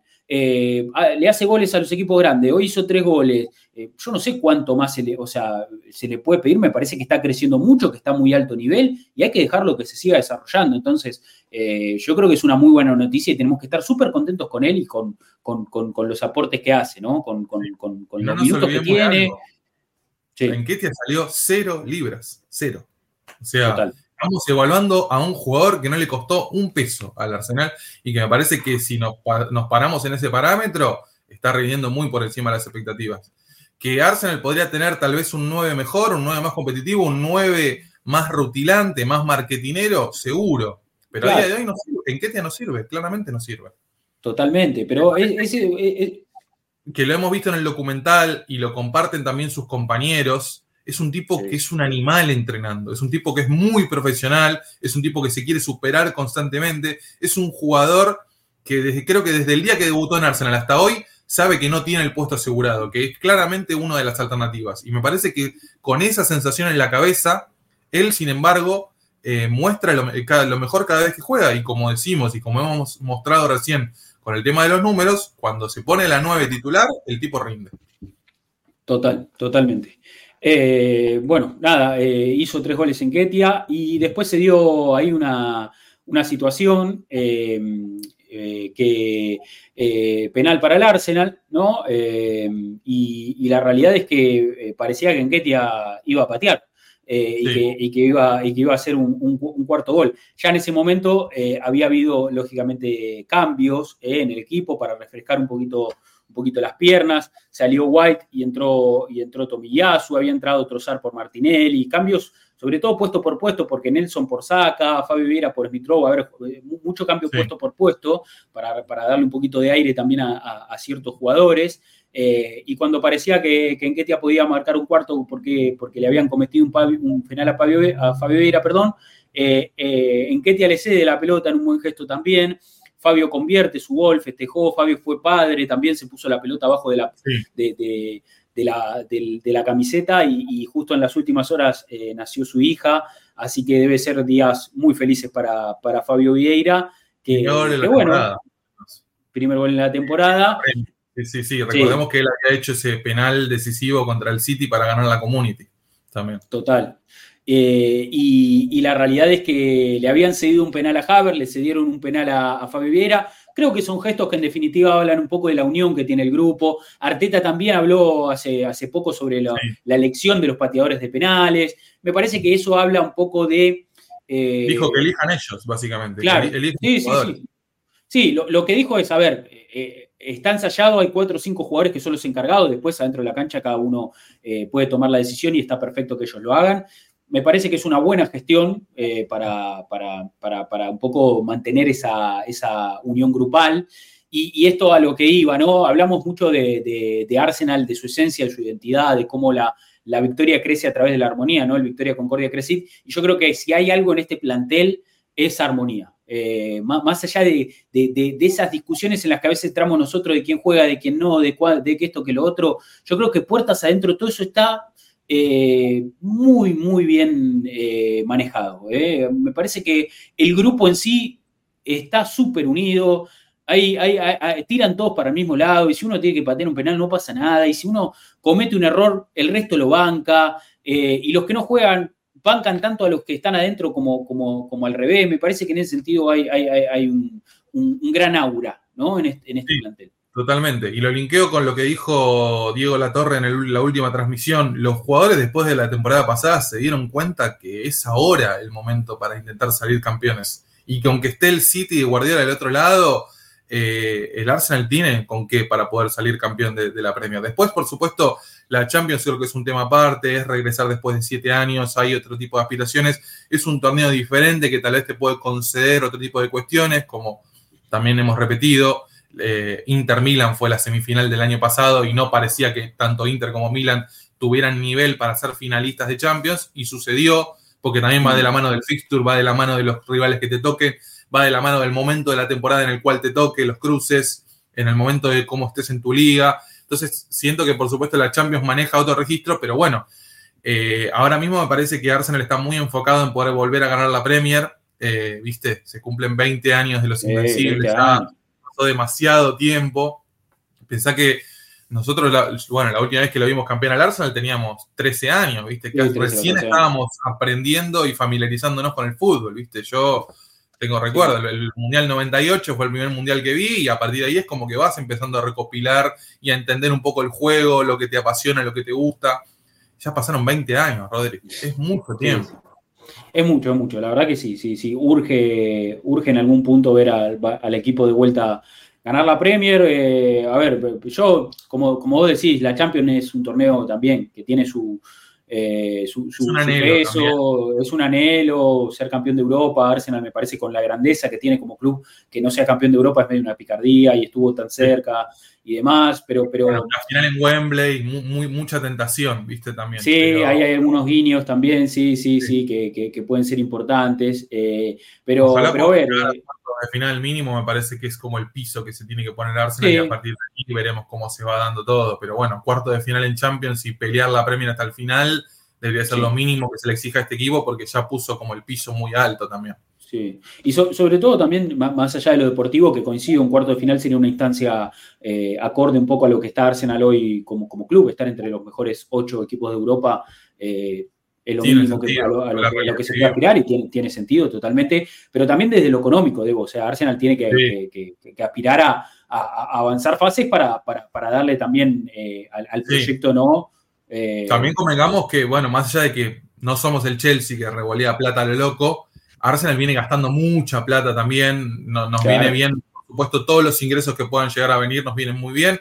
No nos olvidemos que Raya vino a préstamo con opción de compra porque había una, un miedo a pasar maniobras de fair play. Entonces tampoco es que estamos tan holgados con ese punto y vamos a ver qué, qué es lo que pasa en enero. Ya nos, nos, anduvieron comentando gente que parece que tiene contactos ahí con, con, Arteta, con el, plantel, que parece que, que en enero no va a venir nadie.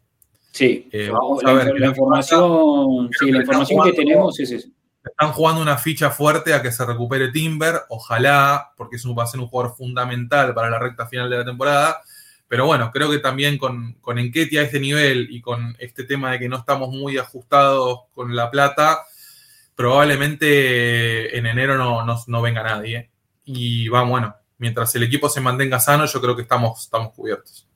Sí, eh, el refuerzo debe ser todo, más dice Luke Liu. Sí, sí, es importante recuperar a, ciertos jugadores que hoy no están entrando un poco en la dinámica, pero creo que Arsenal. Eh, Mientras no le pegue patadas a globos y se lesione, o sea, sí, va a ser importante.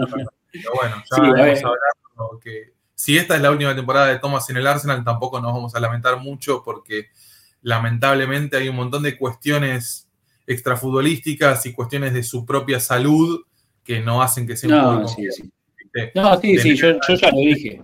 El mejor 5 del mundo es el que puede jugar el 90% de la temporada, ¿viste? No me sirve eh, un 5 crack que juegue el 30% de los partidos. la verdad, no me sirve.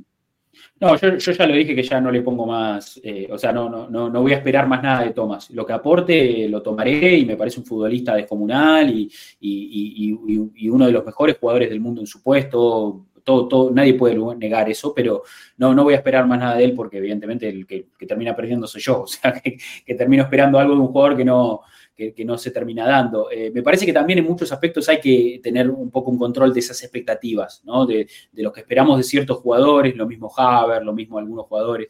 Eh, creo, creo que hay que tratar de manejarlo mejor eso, como para también ser, o sea, tener un como es un pasar mucho más saludable en lo que es una temporada, que siempre, eh, lógicamente, es muy exigente y, nos genera también mucha, mucha expectativa y demás, pero hay que tratar de saber manejarlo eso, ¿no? Creo en algún punto. Por eso eh, creo que, como decimos, que la temporada que viene estemos atentos porque me parece que, que un volante central va a caer seguro. Así que después ya entrado el próximo año, tal vez nos podamos poner a analizar un poquito más minuciosamente quiénes podrían llegar a ser, Está Subimendi todavía en el radar, el chico de Real Sociedad, que parece que podría ser un buen refuerzo.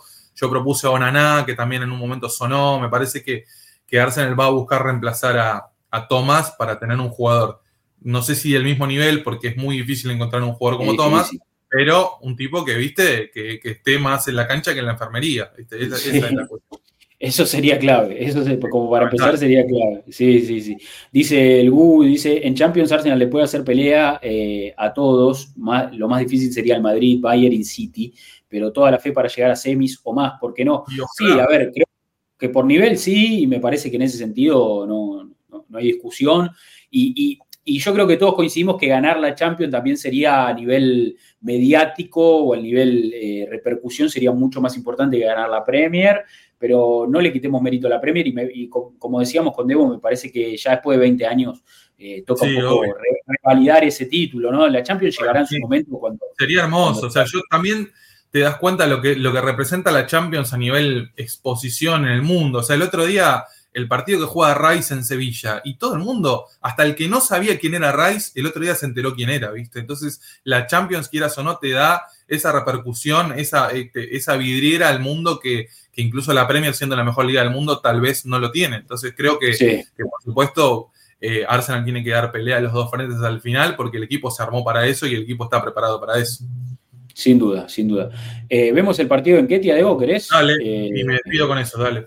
Dale, vamos a ver el partido de Enquetia, eh, que fue la gran figura, la gran figura del partido ante, ante Sheffield United, tres goles y, una muy buena actuación.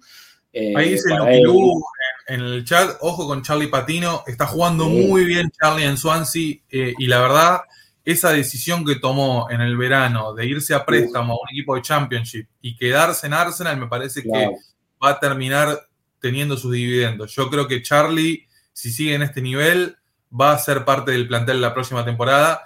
Y va, creo que va a ser, eh, incluso habiendo pasado un año, el primer jugador que tenga las mismas características o, características similares a las que tenía Shaka eh, la temporada pasada.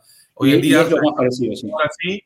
y yo creo que Charlie va a terminar siendo importante en esa cuestión y si sigue evolucionando me parece que, va a ser un jugador eh, que Arteta va a tener en cuenta. Ojalá, ojalá porque es un talentazo y me alegró muchísimo que, porque viste que cuando arrancó el mercado, él estaba completamente decidido a que se iba a ir permanentemente y me parece que hablaron con él, le, le hicieron entender que lo mejor para su evolución era que vaya a préstamo y me alegra mucho que la esté rompiendo en Swansea y que ojalá pueda venir la temporada pasada mucho más maduro, la temporada que viene mucho más maduro a ser parte de este plantel porque claramente la calidad la tiene.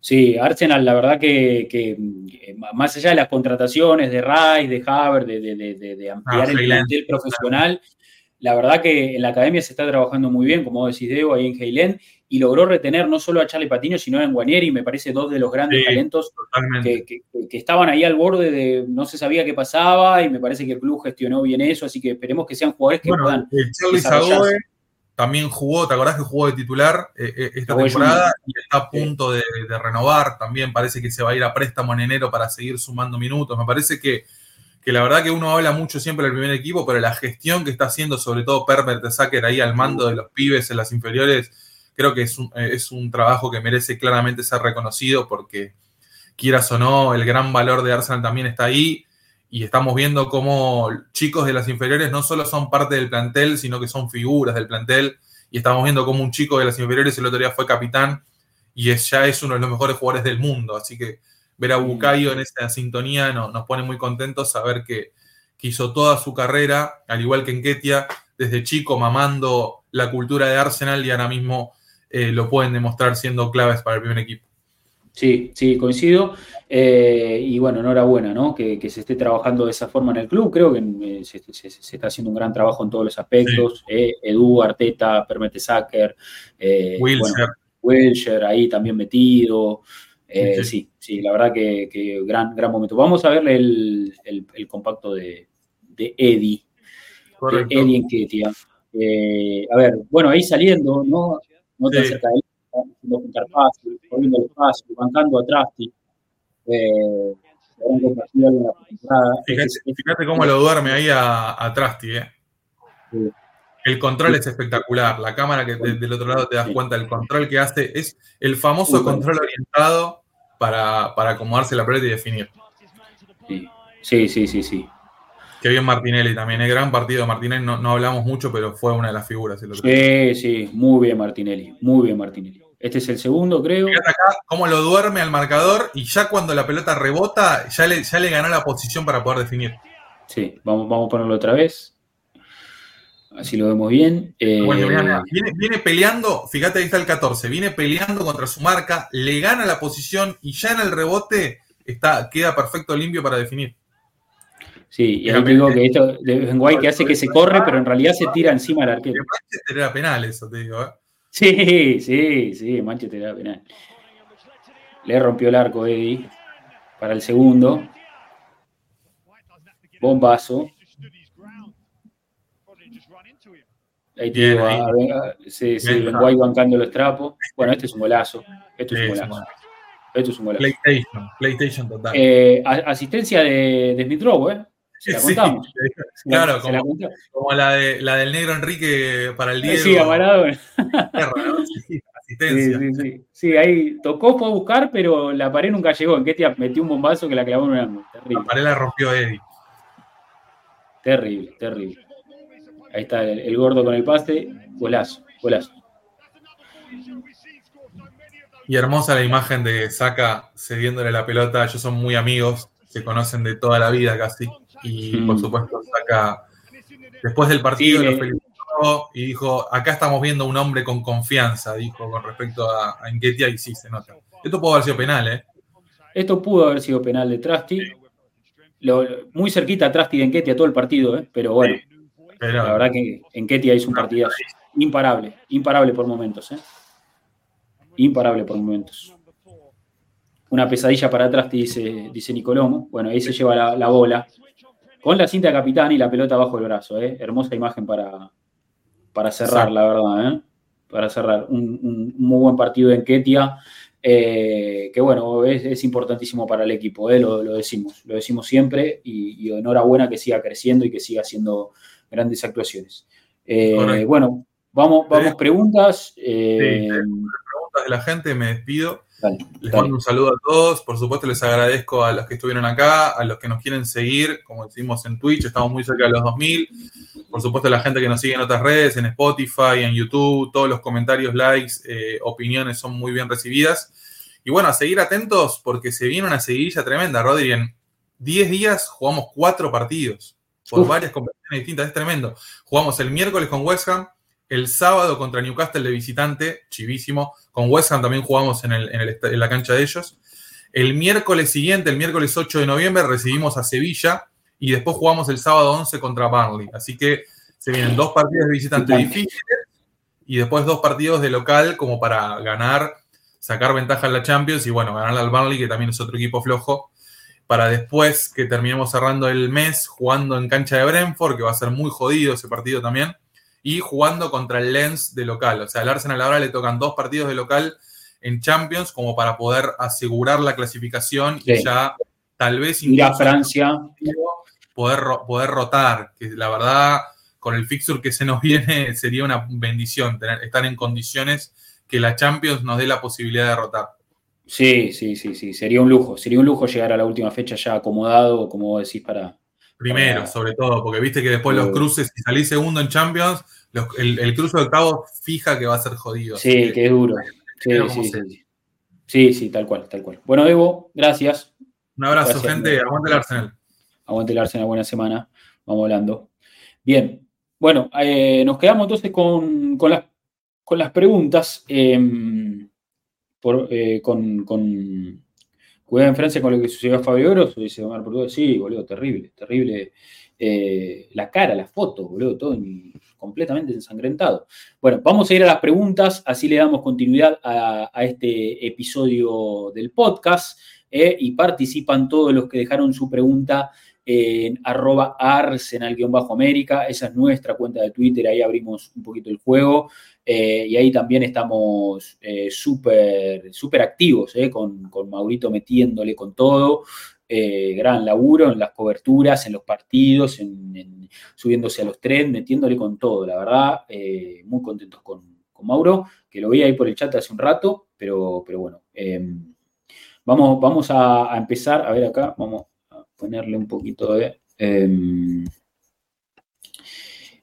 un toque, ahí estamos. Bien, Cuenta de Twitter, arroba Arsenal América, scrolleamos un poco y empezamos con el mensaje de Paola, que estuvo bastante participativa ahí en el chat de Twitch. Y dice, Tommy se quedó después del partido a compartir con los fans nipones. Grandeza Gunner, dice, fíjate la cantidad de hinchas japoneses del Arsenal, Arsenal Japan, todos con las, con las bufandas, deben ser de, algún, mirá toda la bandera firmada, debe, debe, ser de, me imagino, de algún club... Eh, de, algún, como es, de alguna peña oficial, me imagino, del Arsenal en Japón o algo similar, pero ahí está Tommy adelante de toda la banda, muy contentos todos, camisetas de Tomiyasu, eh, y bueno, y felicidad total para Tomiyasu que hizo su primer gol en, eh, con el Arsenal.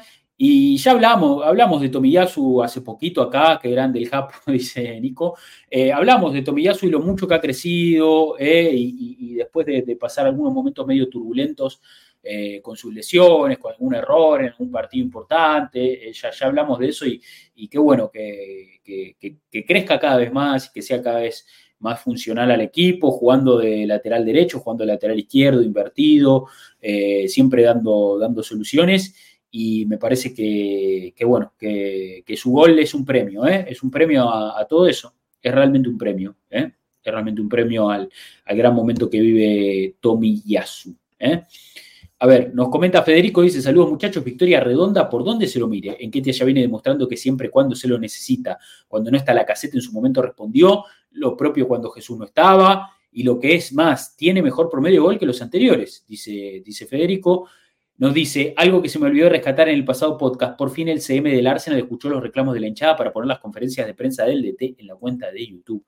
Falta que agregue las declaraciones por partido, digo, todos los clubes lo hacen. Bueno, bien, bien. Ahí, a ver, nos comenta Arsenal Locura, dice feliz porque hacía falta una goleada como esta, abultada y sin incidentes. En Ketia siempre aparece cuando Jesús se lesiona. Bueno, buen descanso para Gabriel y para Odegar y salidas tempranas para Martinelli y saca 10 de 10, dice, dice Arsenal Locura ahí en su mensaje. Muy bien. Juan Martín Ramírez que dice, a pesar del triplete del sábado, tengo que leer que necesitamos un 9 y que en Ketia no le da. No sé qué miran ya, pero sí, eh, pero tenemos de suplente un 9 de selección y quieren ir a buscar otro. Miran fútbol de espaldas, muchos en el mundo ganar. Dice, algo comentaste en el último podcast y sumo a lo mío. Dice Juan Martín, tenemos una imagen idealizada del pasado. Los Invencibles tuvieron partidos malos. Hay mucha inseguridad y gente que necesita que ganemos todos los partidos para permitirse ilusionarse. Sumado a la ansiedad y las redes, se pierde esto en el fútbol y que estamos en un gran camino, dice Juan Martín. Bien, que pone los pies sobre la tierra. Comenta el chavo del CAP, dice, buenas muchachos, importante goleada contra quizás el equipo más flojo de la Premier, encima diezmado por lesiones. Arranque lento, pero creo que es preferible eso a desesperarse y romper el funcionamiento del equipo. Feliz por los minutos de mi por el festejo de Fabio, el primer gol de Tommy. Em, los tres goles de Dienketia, reafirmar eh, que cuando se lo necesita por rotación o lesiones tiene las cualidades para estar. Tema rotación buena y necesaria para la mayoría, solo faltaría que descanse saliva. Tema lesiones triste, pero le estoy empezando a soltar la mano a Thomas. Pregunto, ¿será la última temporada en el Arsenal? Yo creo que por edad, por situación judicial, por las lesiones, habría que ir buscando un reemplazo para el siguiente mercado. Perdón por el tercer tweet, no me entras a la pregunta final, saludos, bueno, sí, siempre recomendamos que sean dos, eh, pero ahí el chavo con su pregunta. Bueno, para contestarle al, chavo, y, creo que hemos hablado ya de esto, eh, sí, yo, yo, creo que hay que pensar en un Tomás que, de a poco va, dejando de ser jugador del Arsenal, eh, como dijo bien ahí el chavo, por edad, que, tampoco es que es tan grande. A ver, Tomás, ¿cuánto tiene? 31, 30. Eh, Tomás parte. tiene 30 años. Bueno, 30 años cumplidos este año, así que tampoco es que, es tan grande.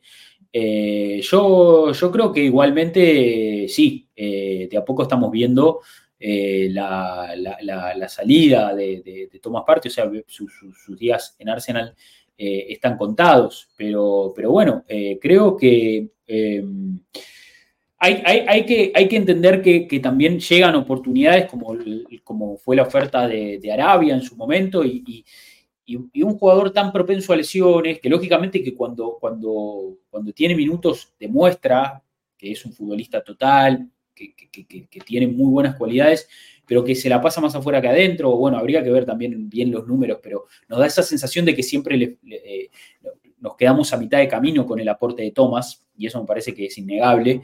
Entonces hay que empezar a ver cuáles son las posibilidades, porque si, si a ver, si, yo creo que si llegan de Arabia en enero con 60 millones de, euros, y bueno, es, es, una oferta que es difícil de rechazar, sobre todo teniendo en cuenta eh, que Arsenal invirtió en Thomas 50 millones, que, hubo una inversión muy grande y que si recuperás eso e incluso te da para ganar algo de dinero, y creo que, no, no hay mucho que pensar.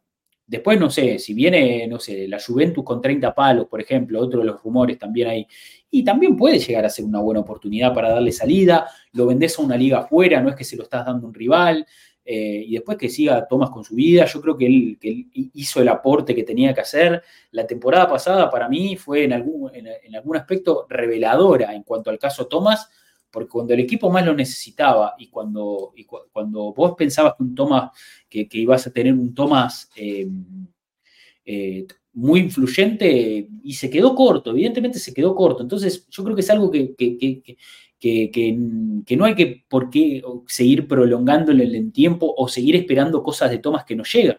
Eh, porque no es sano para él, no es sano para nosotros como hinchas. Entonces, en definitiva, si Thomas parte tiene que salir del Arsenal, no me parece algo ilógico. Eh, como dice Nico, no tiene lógica seguir apostando por Tomás, como Nico aporta en el chat de Twitch. Y la lógica sería no seguir apostando por Tomás, la verdad. Más, más allá de, que él sea eh, un futbolista que, de, los pocos que hemos visto, o sea, con ese nivel en Arsenal, hemos visto pocos jugadores como Tomás Parte, porque la verdad que hemos visto pocos de esos. Pero bueno, tampoco para, para forzar ¿no? un vínculo que no está funcionando. Entonces, evidentemente, tiene que, tiene que salirse, tiene que salir. En algún momento saldrá. Eh, a ver, ¿quién nos comenta ahí? Sebastián Durán dice, hola muchachos, es un partido que salió como tenía que ser y con rotación del equipo. Sheffield no le pegó al arco, hicimos cinco goles. Lo positivo es que eh, lo del recambio gana en ritmo. Muy feliz por Eddie, además siempre un placer ver a Emilio. Eh, en particular Emilio y Kai, partido difícil por las dos líneas bien pegadas, pero arrastró marcas, abrieron espacios y algo generaron. No destacado, pero correcto partido. Bien, comparto. Le dejo la imagen de King Eddie. Saludos y aguante el cañón. Como que en Ketia se, tiene el, espíritu de Henry y Arteta sorprendido. Muy bueno, ¿eh? muy bueno. Ahí está. Lo pongo grande para que lo vean todos. Eh, sí, unas vibras de, de el rey Titi Henry. Eh, ese es el mensaje de Sebastián. Bueno, a ver. Uf, acá. Nos comenta Ferpac, dice, el resultado fue lo esperado, nunca estuvo en duda. Eh, Sheffield es un equipo malísimo, sin ofender. Habrá que recuperar la mejor mención de Odegar lo más pronto posible. Bueno, ahora tuvo descanso Odegar, así que eso puede ser positivo para, que su juego se, eh, se eleve, ¿no? ¿no? No solo por salir y por descansar las piernas, sino por también decir, bueno, no soy irreemplazable. O sea, si yo no estoy, juega otro. Y eso también para un futbolista es una motivación especial. Así que está bueno que Odegaard haya tenido descanso. Bueno, después dice Ferpac, mención honorífica para Tomiyasu, se lo, por se lo puteó por el error contra City, ha, sido, ha ido subiendo de, nivel de a poco. Eh, y cuarto dice a Declan Rice, siempre lo quiero mi equipo. Se cae Maduro que para la siguiente temporada sea uno de los capitanes. Saludos a la muchachada de Arsenal América. Bueno, saludos Ferpac. Otro gran partido de Rice que no baja la vara, ¿eh? No baja la vara nunca. La verdad que los rendimientos son fenomenales. Este barquillo que dice saludos chicos, estaba ahí en el chat también, lo hemos leído, dice partido lento, si se compara con los partidos de PCB o Spur, donde estábamos quemándonos muy rápido, es preferible controlar y asegurar. La rotación de jugadores ahora es real y útil, sin temer que entre los de la banca a jugar de titulares 10 de 10, dice este barquillo. Bueno, contento, contento entonces, bien ahí. Javo que dice buenas, como lo vengo diciendo, se ve un equipo maduro, hubo varios cambios y todos respondieron. Eddie callando bocas, Tommy cada vez mejor en la faceta ofensiva, correcto, correcto. Kivior de gran técnica y frialdad, Rice eh, por 100 millones fue casi gratis, dice, y el Neni Masterclass. Entró, entró un ratito el Pyramid Pirlo, entró un ratito el Neni por, por Rice. Eh, el Neni que en la semana recibió a todos sus compañeros en su club, eh, se filtraron ahí algunas fotos de los muchachos yendo a bancar al Neni, la verdad que habla también de esto que decimos de, la, de, la, de, cómo el equipo tiene esa, esa armonía ¿no? interna, cómo se quieren todos, cómo se apoyan todos, no solo en lo que tiene que ver con, los objetivos comunes, sino también afuera de la cancha. Uno es padre, el otro funda un club y los compañeros están ahí para bancarlo. Todo eso es, lindo. Yo, a ver, yo no veo que pasen exactamente eh, todos los equipos. ¿eh? No, no, no, veo que sea un denominador común en todos los planteles de que, de que estén tan unidos. Para mí se manifiesta mucho más en Arsenal y me parece genuino, no me parece algo que sea para vender, para, para vender eh, unidad, ¿no? A, puertas para afuera, sino que es algo que sale de adentro y me parece que, eh, obviamente Arteta el gran artífice y obviamente positivo para, para, para, el equipo, para su crecimiento, ¿no? Para que, para que todos se lleven bien y todos tiren para, el mismo lado, como digo, no solo adentro, sino afuera de la cancha también. Nos quedó el mensaje de Héctor ahí, eh, que lo leo y dice, hola, aburridos, eh, qué aburridos que somos, no ponemos segunda, somos lenteja. Todo lo que dijo el relator es cierto, cambió mucho el estilo respecto a la temporada pasada, pero parece funcionar. Veo un juego mucho más directo, menos circuito en defensa y los volantes. Odegar, el que más lo siente, pregunta Héctor. Sí, a ver, para, para hablar un poquito de esto, estamos viendo un Arsenal muy diferente al de la temporada pasada y eso no hay dudas. No quiere decir que sea mejor o peor. O sea, obviamente que para, o sea, por cuestiones estéticas, podríamos decir, o, por lo que nos entra por los ojos, vemos un Arsenal menos eh, dominante, menos avasallante, o, que ataca menos y que lógicamente nos genera cierta, eh, ciertas dudas, porque vos decís, a ver, estás jugando con Sheffield, el último, sumó un solo punto acá, lo tenés que ir a pasar por arriba. Pero también hay que entender, como digo, los contextos. Este equipo no puede ir a quemarse las piernas en un partido contra el último de la Premier, donde sabes que los goles se caen de los bolsillos y donde vas a ganar seguro.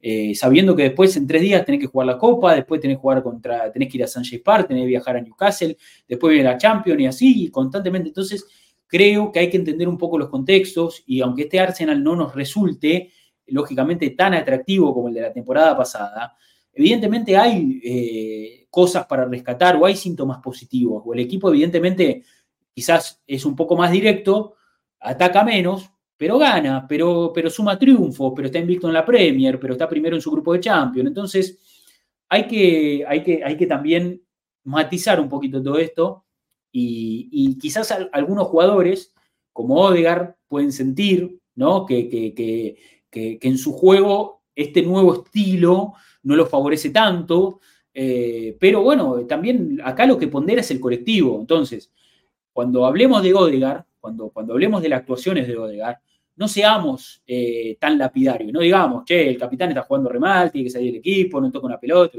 Bueno, pero también hay que entender a qué está jugando el equipo, a qué juegan los rivales, cómo está Odegar individualmente, en lo físico, en lo futbolístico.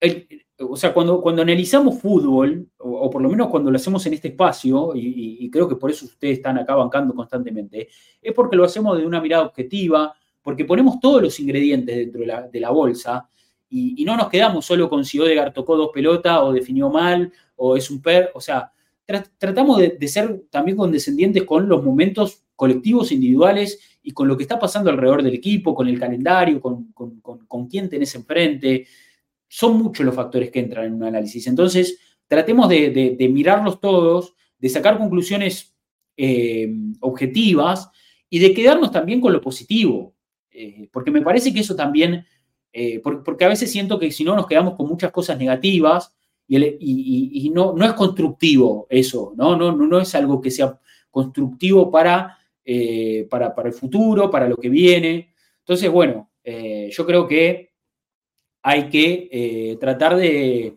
entender cuál es el, momento y que entender que este equipo está por buen camino y que, este equipo va a pelear hasta el final por todo, por lo menos eso es lo que está insinuando. Eh, así que yo particularmente, como les digo siempre, no estoy, o sea, estoy tranquilo. estoy tranquilo. De hecho, a ver, yo vi el partido el sábado laburando eh, y sinceramente, más allá de que he analizado acá y con ustedes no lo volví a ver, eh, no, necesité ver mucho más para analizar, porque también traigo, lógicamente, todos los partidos que venimos viendo desde hace años y también traigo, eh, no sé, cosas que, ya son, son eh, moneda corriente en este equipo, entonces tampoco uno necesita ver tanto, sobre todo en, este tipo de partidos, como con Sheffield. No es que después, no sé, jugamos, jugamos no sé, contra Sevilla en Champions y ahí tenés que ver, tenés que ver el partido, tenés que estar encima para ver exactamente lo que pasó. Pero este era un partido, este era un partido más en el calendario. Entonces, en un partido más, donde evidentemente el riesgo es mínimo, que el equipo haya ganado 5 a 0, que hayan descansado varios jugadores, que muchos jugadores hayan salido en el, segundo tiempo también para descansar, que haya habido minutos para jugadores que no, no tienen tantos minutos, que un jugador como Enquetia haya hecho tres goles, son todas cosas súper positivas. Entonces, no, o sea, si yo estaba tranquilo hasta acá, imagínense cómo estoy hoy. Estoy arrancando la semana, pero súper, súper light. Eh, después hasta que jugamos el miércoles me, me arranque los pelos de vuelta. Pero bueno, hay que, hay, que, hay que ir llevándolo esto, hay que ir llevándolo. Y como digo, en definitiva hay que entender que Arsenal hoy es un equipo, no, no sé, te puede gustar más o menos, pero es un equipo mejor.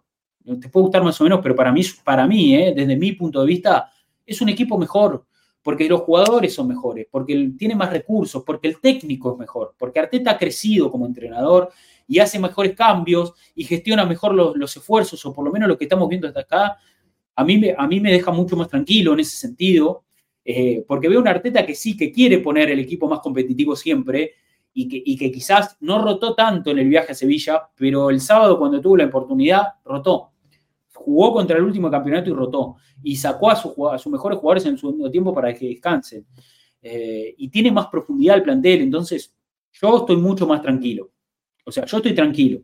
Después, podemos hablar si te gusta más el Arsenal de la temporada pasada o este. A mí me gustaba más el anterior, ¿eh? A mí me gustaba más el anterior. Y a vos también te va a gustar más el anterior. Pero en cuanto a, a cómo, está, cómo está yendo todo, yo estoy tranquilo. Yo estoy tranquilo. Quizás la temporada pasada estábamos disfrutando más con un equipo que, al que no le poníamos tanta ficha y de repente era una máquina. Hoy es un equipo al que le ponemos muchas fichas y no es una máquina, pero a mí no me deja nada intranquilo. Nada, o sea, nada de los problemas que, se plantean, yo los veo como, o sea, no, no, no estoy en sintonía con esas discusiones, la verdad. Obviamente las, tenemos acá y las planteamos porque ustedes las traen y a mí me encanta que ustedes traigan esas inquietudes y me encanta darle mi visión y me encanta que ustedes den la suya. Está ahí buenísimo ese intercambio, pero yo no, no, no, o sea, no estoy siendo parte de si tiene que atajar Raya, si tiene que atajar Ram, del qué le pasa a Haber. Yo creo que todo está fluyendo de, forma muy natural y el equipo está encontrando, eh, está encontrando solidez, sobre todo solidez.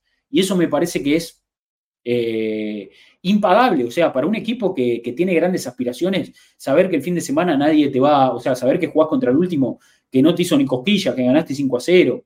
Después, si lo pasaste por arriba o no, si al que estaba relatando le gustó o no el partido, son, es otra cosa, es otra cosa. No hay que entrar en eso. Problemas de primer mundo los que tienen. Claro, white people problem, boludo. Somos, somos el equipo con más white people problem del planeta, evidentemente. Porque, no, o sea, eh, entramos a veces en discusiones que no sé, eh, pero bueno, nada, igualmente, nada, muy, muy contento con cómo está yendo el equipo y, con cómo lo estamos llevando nosotros. ¿Qué más nos, nos quedaba? A ver, alguna preguntita ahí. Eh, sí, una de Luciano, que ya lo pongo en pantalla, el amigo Luciano, que dice, buenas, una consulta, ¿ustedes creen que la nueva forma de jugar, ah, mira, justo como va a cerrar el análisis, está bueno, ¿ustedes creen que la nueva forma de jugar se debe a que lo que quiere Arteta o a que este equipo le falta eh, creatividad en ataque porque no tenemos muchas llegadas al arco rival? Bueno, a ver, es una muy buena pregunta. Es una muy buena pregunta. Em, dice Nacho, la temporada pasada no le pudimos ganar ningún partido al Soto, que fue el colista. Mira, mira, muy buen comentario, Nacho. Excelente comentario. Eh, que refleja un poco lo que fue, lo que fue, lo, que puede ser las similitudes y diferencias entre, entre dos equipos. Quizá el equipo del año pasado jugaba mucho mejor y no le ganamos ningún partido al último. Mira, no, no, lo había, no lo había visto, pero me parece un gran, gran aporte. Eh, y a ver, y en esto, en esto que plantea el amigo Luciano, que dice de eh, la nueva de jugar, lo que quiere Arteta, la nueva forma de jugar, lo que quiere Arteta, si al equipo le falta creatividad o no. Eh, a ver, es, es, difícil en análisis ponerlo en palabras. Eh, de, hecho, a ver, esta semana me gustaría tenerlo a Diego para, para que centremos el, stream y el análisis de Diego en estas cuestiones, en si el equipo juega mejor o peor, y, ¿viste? y si le falta creatividad, no le falta. Yo creo particularmente, si me preguntás a mí, yo creo que es una cuestión de intérpretes. O sea, vos hoy tenés jugadores muy diferentes a los que tenés la temporada pasada. No solo por los refuerzos, que lógicamente vino, vinieron nuevos refuerzos, sino que también tenés a, muchos jugadores del año pasado en otra etapa. Enketia no es el mismo del año pasado, Kivier no es el mismo del año pasado, White no es el mismo del año pasado, Saliba no es el mismo del año pasado, Odegaard no es el mismo del año pasado, Saka no es el mismo del año pasado, Martinelli. O sea, todos los jugadores van creciendo y van avanzando y, el paso del tiempo, por sí solo el paso del tiempo, eh, significa cambios para los jugadores. Entonces, yo creo que en ese, en ese sentido, al no tener vos los mismos intérpretes del año pasado, nunca vas a jugar lo, a lo mismo del año pasado. Nunca vas a jugar a lo mismo del año pasado. Entonces, yo creo que la falta de, la falta de creatividad, dicha de esa forma, en ataque del Arsenal, no sé si es una preocupación. Para mí no, o sea, si, vos me preguntás para mí Arteta qué es lo que quiere, y sí, Arteta quiere un equipo que pase por arriba a los rivales, que no le lleguen nunca, o sea, obviamente que quiere lo utópico, pero también se tiene que adaptar el equipo y él al momento, al momento que está, que está ahora, a lo que está pasando ahora, que como digo, vos tenés jugadores que el año pasado no tenías, eh, ha arrancado un nuevo año, tenés que empezar a construir cosas nuevas, jugadores que tienen que empezar a, entenderse, a construir esas sociedades, porque Javier el año pasado no jugaba con y no jugaba con White, eh, y empezó el año jugando con, más cerca de Martinelli y de Sinchenko, eh, o de Tomiyasu, o el que jugara. Entonces, todas esas cosas se tienen que empezar a construir desde cero. Entonces, evidentemente estamos viendo una versión diferente del Arsenal.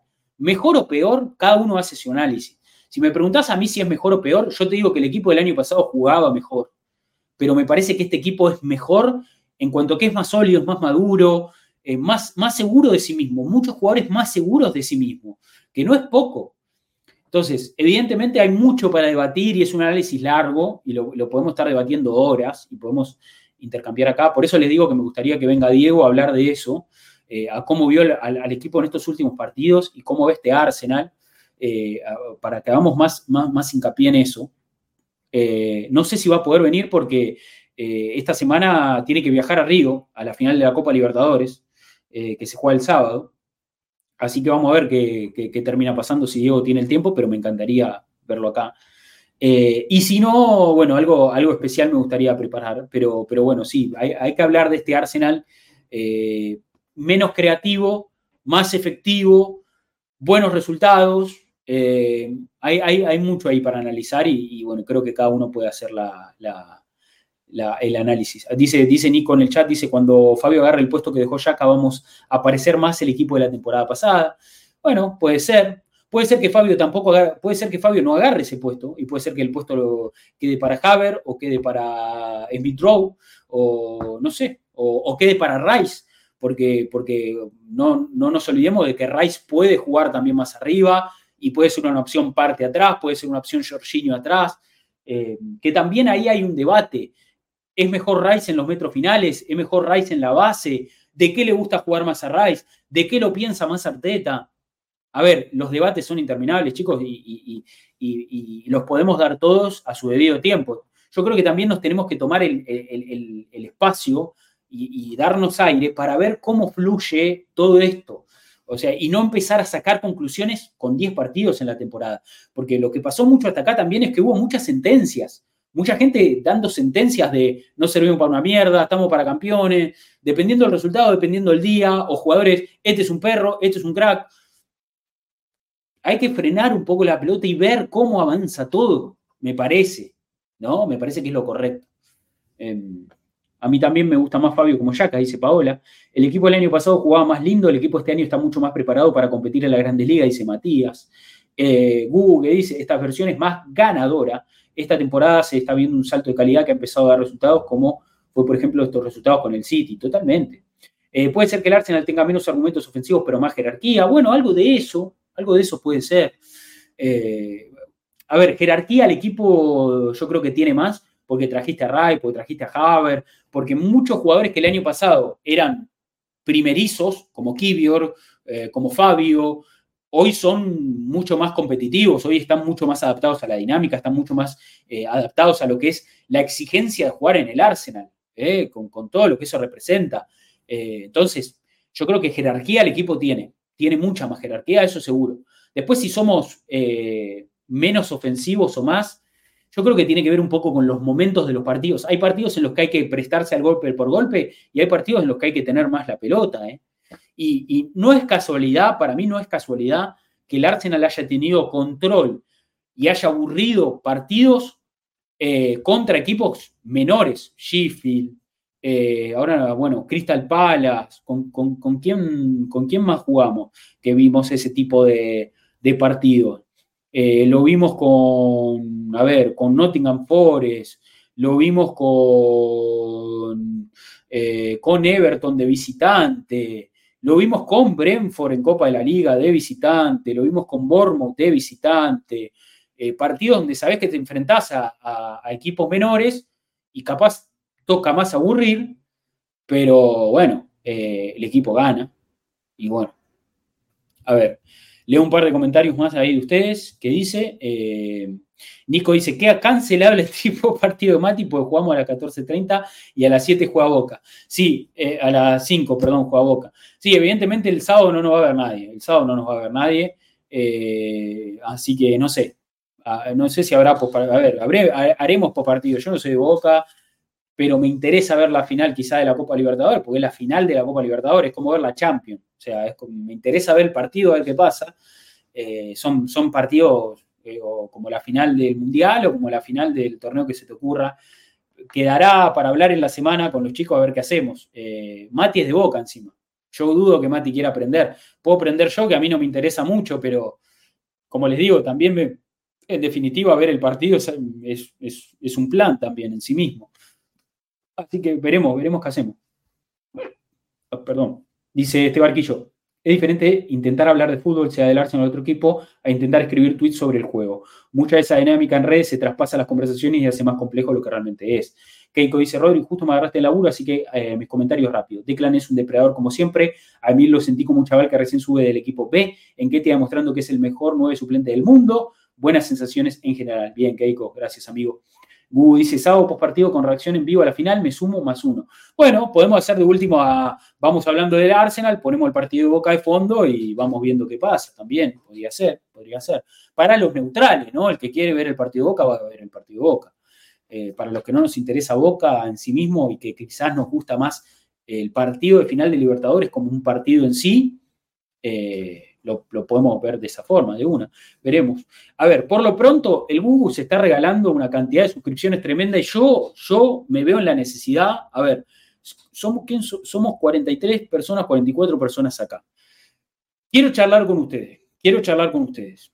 Quiero charlar con ustedes. Tengo algo para, charlar. Eh, y quedará para YouTube y, para que, para que lo vean en YouTube y el que lo escuche en Spotify, yo creo que va, va a sentir envidia de lo que estamos acá porque voy a proponer algo grosso. Voy a proponer algo grosso. Todo esto, como digo, motivado porque el Google está bancando a full y yo quiero, yo, quiero que todo ese aporte y los que están recibiendo suscripciones, quiero que la sostengan en el tiempo. O sea, hoy somos 61 suscriptores, que no es, no es poco, no es poco. Hacelo partner del podcast, del podcast dice, dice Omar. Eh, ¿cómo, ¿Cómo enséñenme, boludo, enséñenme porque yo estoy medio en pelotas, pero lo que yo puedo ofrecer desde mi lugar y lo, que tengo ganas de, charlar acá con ustedes, eh, pero quiero que lo charlemos, eh, quiero, quiero que aporten, quiero que lo, y préstenme atención un segundo. El sábado, el sábado se cumplieron 20 años, 20 años, 20 años, eh, número redondo, número importante, del debut de Seth Fábregas como futbolista profesional en Arsenal, ¿no? Ustedes saben. Fábregas debutó como profesional en el Arsenal, un partido de, Copa de la Liga, si no me equivoco, con el Rotterdam o algo así. 16 años para un, para un, para un Cesc Fábregas que recién empezaba su carrera. y después, bueno, la verdad que ha hecho una trayectoria envidiable, campeón del mundo, campeón de todo. ha jugado al más alto nivel durante muchísimo tiempo. Eh, y bueno, yo, yo lo considero realmente un ídolo, algunos, algunos quizás no, algunos quizás no, yo realmente lo considero un ídolo. Em, prestando full atención, dice el Google. Bueno, eh, a ver, posteamos un tweet, ahí posteamos un tweet con, con, Maurito, que siempre está muy, muy, muy fino en las redes, eh, de una frase que, que dijo Cesc en el prólogo del libro eh, de Arsenal Way, ahí está, eh, hay una frase de Cesc, ¿no? Que soy la atención personalizada. Pula atención, dice Google. Eh, a ver, tuiteamos una frase de, de, Fábregas. Hubo comentarios a favor, hubo comentarios en contra. la verdad, yo me, cuesta poner, o sea, me cuesta ver el odio que tienen algunos hacer Fábregas, pero bueno, no, no, obviamente cada uno hace su propio, su propio análisis de, cómo fueron las cosas y todo. Yo lo que le quiero proponer acá, le mandamos un mensaje a C. Fábregas ahora mismo, le mandamos ahora mismo un mensaje a Fábregas y le preguntamos si, si puede eh, venir acá al Twitch a hacer una entrevista con nosotros, eh, hablar un poquito de a los 20 años de su debut y hablar un poco de, de, bueno, de su carrera en Arsenal, qué sé yo. Se lo pregunto porque tengo miedo de que venga y que lo caen todos a puteadas y no es, no, no, no, no, no me parece que, eh, esté bueno ni para él, ni para mí, eh, ni, ni, o sea, no me parece. No me parece que, o sea, si el tipo me dice que sí, ponele que el hablando sobre el libro dice que va a haber novedades. ¿Cómo puede adquirirlo, Ramiro? Ah, bueno. Eh, a ver. Apruebo, dice, moderador tiene que tener el van listo. Sí, va, a tener que estar muy, muy despierto Nico, va a tener que estar muy despierto Nico, eh, Debo, si está, él puede ver el chat del stream y bueno, si él lo abre, lo ve. Si él lo abre, lo ve. Eh, si él lo abre, lo ve. Eh, sería muy bueno escucharlo. Sería un lujo tenerlo. Bueno, a ver, le mando un mensaje. le mando un mensaje y vemos si, si se presta. ¿Les parece? Lo mando ahora, lo mando ahora en vivo. Eh, a ver. Eh, voy a poner mi, mi WhatsApp en pantalla y lo escribimos juntos. ¿Les parece? Y cerramos el stream con esto. Eh, a ver.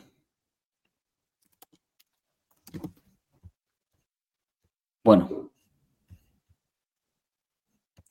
Vamos a, vamos a ponerlo, vamos a ponerlo.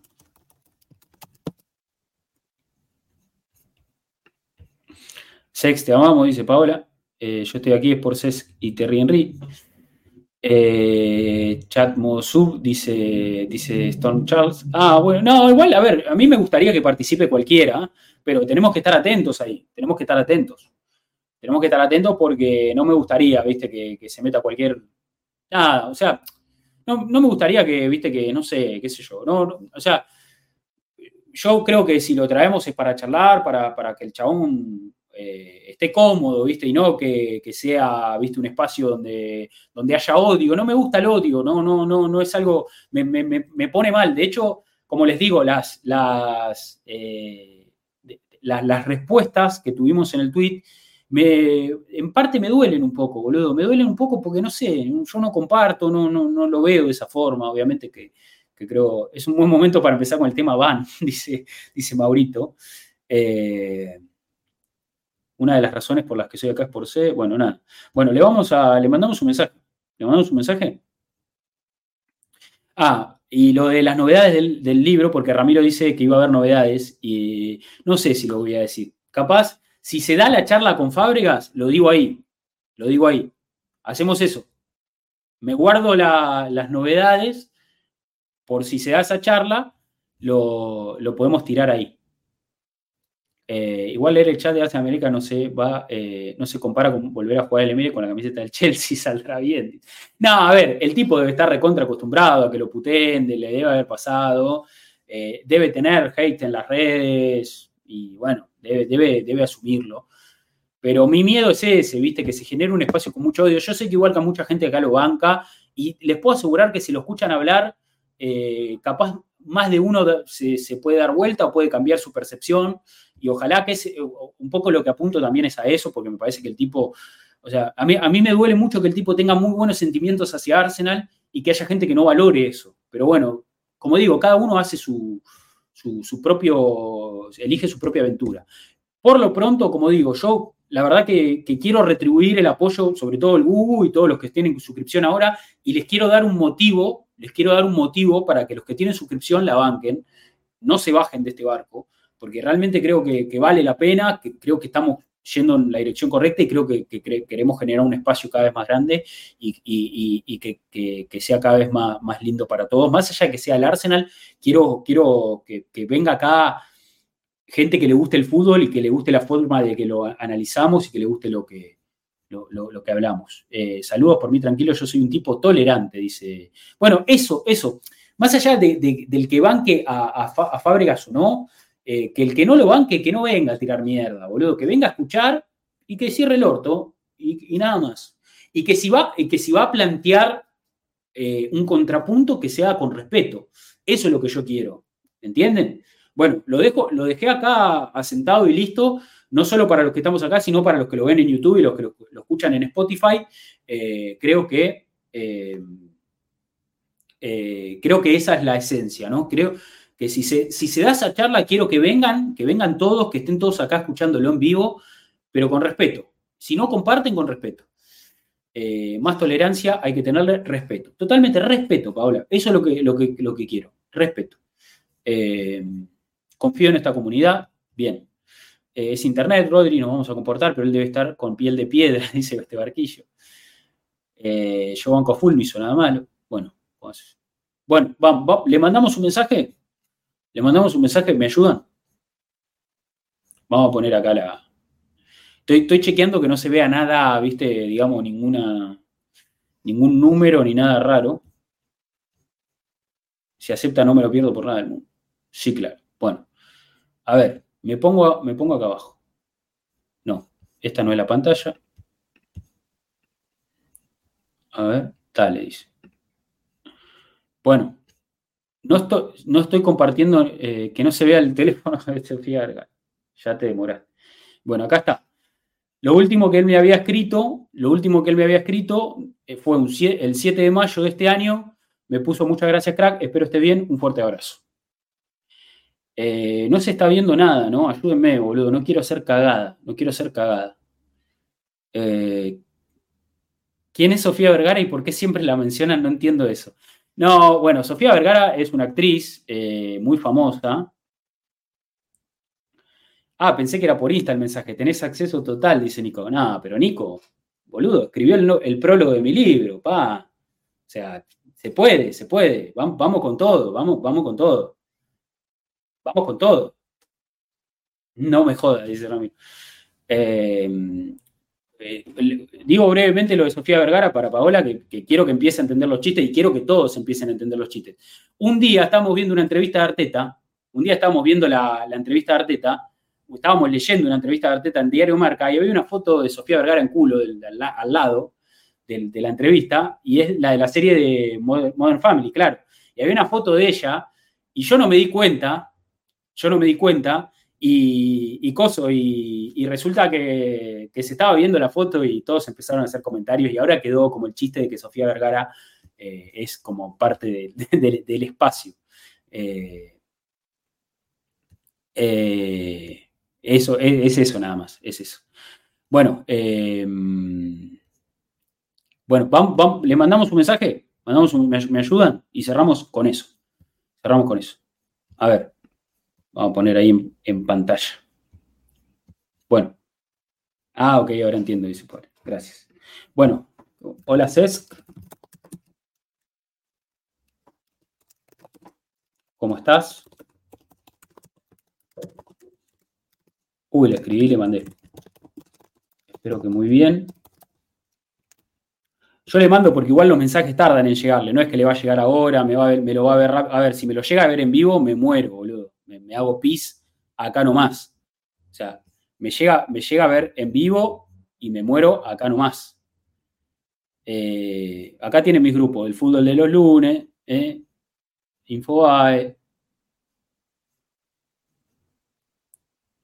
Era todo un párrafo, dice.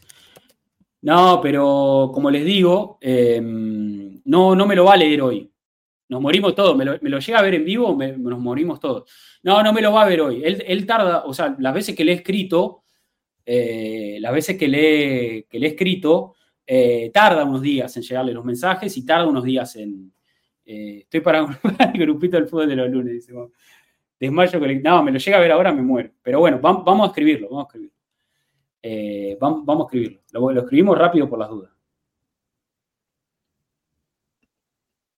A ver. Eh, con motivo de los 20 años de tu debut en Arsenal, vamos a ponerle tu debut como profesional en Arsenal, doble tilde. No, boludo, no me, cago en las patas. Eh. No, no juegan con eso. Porque me cago en las patas de verdad. Eh me gustaría invitarte. Estoy temblando, boludo. ¿Sabes el cagazo que me da? Eh, con eso de los 20 años seguro sí acepta. Y me parece que, es la excusa, ¿no? Me parece que es la excusa. Me parece que es la excusa.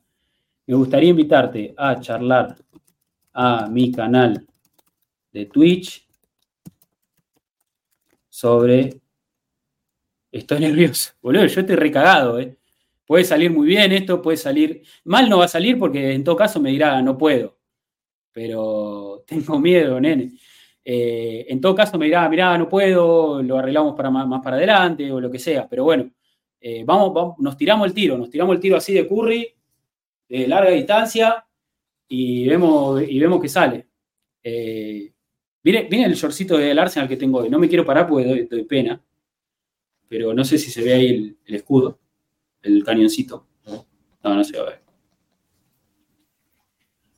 Está pateando un penal en minuto 95. Estoy cagado, estoy recagado. Eh, bueno, con motivo de los 20 años en tu debut profesional, y cuando escribí para salir con mis placas, decirle que va a estar Sofía Vergara también. Eh, con motivo de los 20 años eh, de tu debut como profesional Arsenal, me gustaría invitarte a, charlar a mi canal de Twitch sobre eh, aquel partido, vamos a ponerle, y tu carrera. Eh, también vamos a ponerle sobre la actualidad del equipo y sobre fútbol en general. Eh, que, bueno, le ponemos a ver si para esta semana, le pregunto si, en estos días, eh, si, a ver, si estás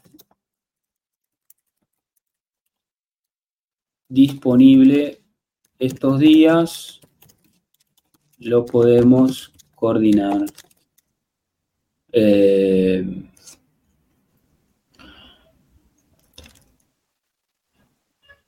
Eh, vamos a poner la comunidad hispana de los Gunners va a estar muy agradecida.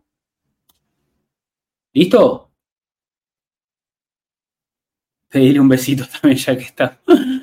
¿Les parece bien ahí? Lo, lo cerramos ahí. ¿eh? Muy bien, dice, con, motivo de los 20 años de tu debut como profesional en el Arsenal, me gustaría invitarte a charlar a mi canal de Twitch sobre aquel partido y tu carrera. También sobre la actualidad del equipo y sobre fútbol en general. Si estás disponible en estos días, lo podemos coordinar. La comunidad hispana de los Gunners va a estar muy agradecida. Eh, quedo atento, dice, dice Yongo. Perfecto, qué cagazo. Muy bien. Eh, que no se ortive, dice Juan. Preguntarle si Arsenal o el Chelsea. Eso se lo voy a preguntar acá. Eso se lo voy a preguntar acá. Eh, abrazo Gunner, pegale arriba y cruzado. Dile que podemos hablar de lo que él quiera para que entre confianza. Sí, sí, bueno. Eh. No, igual, a ver, yo hablé con él, yo, ya le hice una entrevista para, para, el, para, el, para el libro y él sabe que eh, un besito en la cola para descontracturar. Eh, a ver, yo, hablé y, él, y yo creo que él sabe que no lo voy a tirar a matar ni, y que, mi, intención es hablar como hablamos aquella vez cuando hablamos del libro, cuando, cuando repasamos su carrera. Eh, bueno, le, le mando, ¿eh? Le mando, le mando. Mandamos, le mandamos mecha, ¿eh? Prendemos mecha. Eh, bueno, con motivo de los 20 años, mandalo, dice, con motivo de los 20 años eh, de tu debut como profesional Arsenal, me gustaría invitarte a charlar a mi canal de Twitch sobre aquel partido y tu carrera, también sobre la actualidad del equipo y sobre el fútbol en general. Si está disponible estos días, lo podemos coordinar. La comunidad Espada de los Ganes va a estar muy agradecida. Eh, quedo atento, le pongo, ay, ya lo mandé, boludo. Quedo atento. Quedo atento, crack. Un abrazo grande.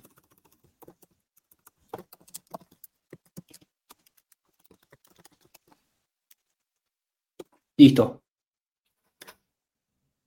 Se mandó, che. Respuesta. ¿Quién, disculpame, flaco. Eh, ¿Quién carajo sos y por qué tenés mi número?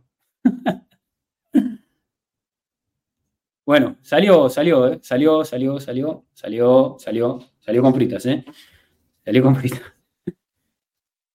Eh, cinco minutos para editar el mensaje. No, ya está, ya está, listo, queda así. Ahora probemos con Instagram de Ahora mandémosle al Instagram de Henry. Bueno, gente, nada.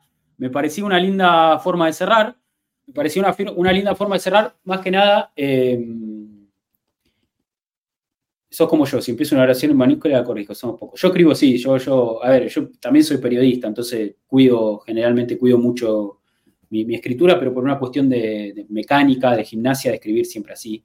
Eh, decirle que se invite a web. Eh, vamos a spamearle el Instagram acaso. Eh, no, a ver, bueno, para cerrar el stream, como les digo, la verdad que quiero retribuir un poco todo lo que, lo que siento que el espacio está creciendo, más, allá de, la, sub del U, que la verdad que es un crack y, no tengo palabras para agradecerle a toda la gente que ha sumado al grupo de suscriptores y que espero, como digo, que se sostengan en el tiempo, porque eso también es importante, eh, y que estamos cerca de los 2000 y, y el laburo de Mauro, y no sé, siento que el espacio está creciendo y yo quiero seguir creciendo, quiero, quiero que este espacio... Eh, sume momentos importantes. Eh, y, bueno, tener a, Diego Latorre en el equipo eh, es, la verdad que, un lujo, un lujo total tenerlo en el proyecto, tenerlo cada dos semanas acá hablando de fútbol, analizando el Arsenal, pero hablando del fútbol mundial en general. Yo creo que, no, no, a ver, yo creo que no tomamos dimensión de lo que eso representa. Eh, yo creo también, y no, no porque, no lo digo desde un lado agrandado o o lo que sea, pero creo que, tenemos, con Diego puntualmente y, también con todos, ¿no? Con, todo lo que aportamos acá, eh, creo que tenemos un, espacio que tiene un valor importante, o sea, estamos, estamos ofreciendo un contenido bueno y quiero que cada vez sea más, o sea, quiero, quiero, o sea, me gustaría que cada vez nos vea más gente, ¿me entendés? Porque, porque me parece que vale la pena. Eh, eh, un par de años entrevistadas a cámara. Eh, me parece que vale la pena lo que estamos haciendo. O sea, creo que le, ponemos, le ponemos, le ponemos garra, estamos, tenemos los recursos, tenemos los recursos. Entonces, aprovecharlos, los recursos que tenemos, aprovecharlos. Así que eh, hay cierta conexión y relación con CESC por, por el libro, por, por, por bueno, porque ahí se gestó. Y, siempre, siempre se habló de que, de que tenía que estar en este lugar y creo que, o sea, el, sábado, cuando vi la noticia de que eran los 20 años de su debut, y, en el momento en que estamos como espacio de stream, con los suscriptores que tenemos, con, no sé, con Diego, con, o sea, sentí que era el momento, sentí que era el momento, estamos cerrando un año, se está cerrando el, el 2023, un año en que el espacio creció mucho, y digo, bueno, imagínate, imagínate si, si, si podemos cerrar el año con una entrevista con Fábregas, nada, sería una locura, o sea, creo que sería el broche de oro. Ya después hasta diciembre yo no laburo más, o sea, ya después hasta diciembre hago los streams así nomás, tiraba abajo todo lo que venía diciendo el chabón. Eh, no, no, en serio, creo que, estaría bueno eh, cerrar el año de esa forma. Creo que estaría bueno para todos, eh, para, para, nada, para darnos un, gustito y un lujo como comunidad y disfrutar del gran momento que está pasando el equipo, que está puntero, invicto en la Premier. No sé, siento que es el momento, siento que es el momento. Así que ahí fue. Y quería que me, quería que me acompañen a mandar ese mensaje, porque me da muchísimo cagazo. Cada vez que le escribo o las veces que le he escrito, me da muchísimo cagazo porque por más que ya hemos hablado algunas veces, no deja de ser, para mí es, es una persona, o sea, iba a decir inalcanzable, pero lo alcanzamos, eh, pero bueno, sigue, lo sigo sintiendo así, boludo. Estamos hablando de un tipo que es campeón del mundo, que jugó al más alto nivel durante muchísimo tiempo, que, que, está, boludo, es uno de los mejores amigos de Messi, o sea, es un, es un monstruo total, o sea, es un número uno, es un número uno. Entonces, poder tener la posibilidad de, contactarlo ya es un montón. Y ojalá que diga que sí, che, ojalá que diga que sí, ojalá que diga que sí. Cuando responda, ponlo en Instagram para desmayarme al instante. Eh, bueno, nada, eh, sí, Adrián es un crack también y nada, creo que hemos armado un lindo espacio y ojalá que pueda seguir creciendo. Eh, ya creo que las bases de este, de este espacio son sólidas, es cuestión de seguir laburando. y, bueno, y esto, tener la posibilidad de poder mandarle un mensaje a, a Fábregas no es para cualquiera, la verdad, y, creo, que, creo que hay que aprovecharlo. Y bueno, gracias por acompañarme, eh, gracias por acompañarme en ese mensaje que me costó un huevo, temblé, temblé en el momento que se lo mandé. No se notó porque tengo las manos acá abajo que no se ven, porque estaba escribiendo, pero estaba escribiendo así, real, real. Así que bueno, nada, eh, gracias, gracias chicos por estar y, y espero, espero que, o sea, más por ustedes que por mí, porque yo realmente si se da, o sea, si realmente hablamos con, con, con C. Fábregas en stream, lo vamos, yo lo voy a disfrutar un montón porque voy a estar sentado hablando con él, tomando mate seguramente, que, porque, porque así va a ser, y para mí va a ser un lujo, y, no tengo duda de que va a ser una entrevista que puede generar mucha repercusión, que, la puede ver mucha gente, pero más allá de todo eso, yo, yo quiero que lo disfruten ustedes. Por eso, antes de mandar el mensaje, lo que le quería preguntar, y quería que lo charlemos juntos acá, eh, por más que ahora queda menos gente de la que estaba antes, era eso, si realmente, o sea, si realmente el tipo va a venir acá, quiero que lo disfruten, eh, quiero que ustedes lo disfruten. cae con la camiseta del Chelsea puesta. Te imaginás, cae con la de Chelsea el chabón, se sienta, buenas, sí, buen día. acá, acá te escucho, Rodri, ¿cómo estás? Era un escándalo, era un escándalo. Eh, bueno, no, nada, eso. Más, allá de, lo que, de lo que se pueda generar, quiero que lo disfruten ustedes, que para eso hacemos esto. O sea, es por ustedes, por y para ustedes. Así que, nada, eso. Eso, simplemente eso. Vamos a cerrar el stream, dos horitas pasaditas las dos horitas. Se cierra el episodio del podcast, se cierra el stream. ¿Cómo sigue esto? Jugamos el miércoles. Eh, el miércoles jugamos eh, Copa de la Liga frente a West Ham. Vamos a ver qué, equipo, vamos a ver qué equipo. Eh, yo creo que también es un partido para derrotar. Yo no sé si West Ham va a poner mucho titular o qué. A ver cómo viene West Ham también, su calendario. Em, bueno, como publicidad no estaría mal. Eh, rotación, ojalá haya mucha rotación, dice Sergio. West Ham juega con Brentford el fin de semana, ellos vienen de perder con Everton. Eh, bueno, vamos a ver qué termina pasando, eh, que cómo, lo arma David Moyes, que, bueno, que fue técnico de Arteta, sabemos que entre ellos también hay, un vínculo. Eh, pero bueno, vamos a, ver qué, vamos a ver qué termina pasando. Yo creo que es un partido para rotar también, más allá de que vamos de visitante. y vamos a ver que si analizar los equipos que quedan es una copa para ganar, por lo menos para avanzar una o dos fases más. Sí, sí, hay que aprovechar para avanzar todo lo que se pueda, para avanzar todo lo que se pueda. Eh, pero bueno, también hay que cuidar piernas, ¿eh? y lo importante me parece que es la Premier, que es la Champions, así que yo creo que vamos a ver varios cambios, seguro. Eh, hay que ver si ataja Randall, sería un lindo premio para él, seguro, yo, yo creo que esta vez sí, esta vez se tiene que dar. Pero si no, confiemos en que está todo recontra charlado. Y bueno, y después jugamos con Newcastle el sábado, en la previa de la Copa Libertadores, así que hay que ver qué pasa. No sé qué va a pasar con Diego tampoco, a ver si habrá espacio em, para meter algo en el stream. Le voy a preguntar eh, si, él quiere mañana, no sé si ya mañana va a estar en Río de Janeiro o no, pero vamos a ver qué, pasa. Randall lo miraba mejor al que el balón de oro. Ah, es el balón de oro ahora, un rato.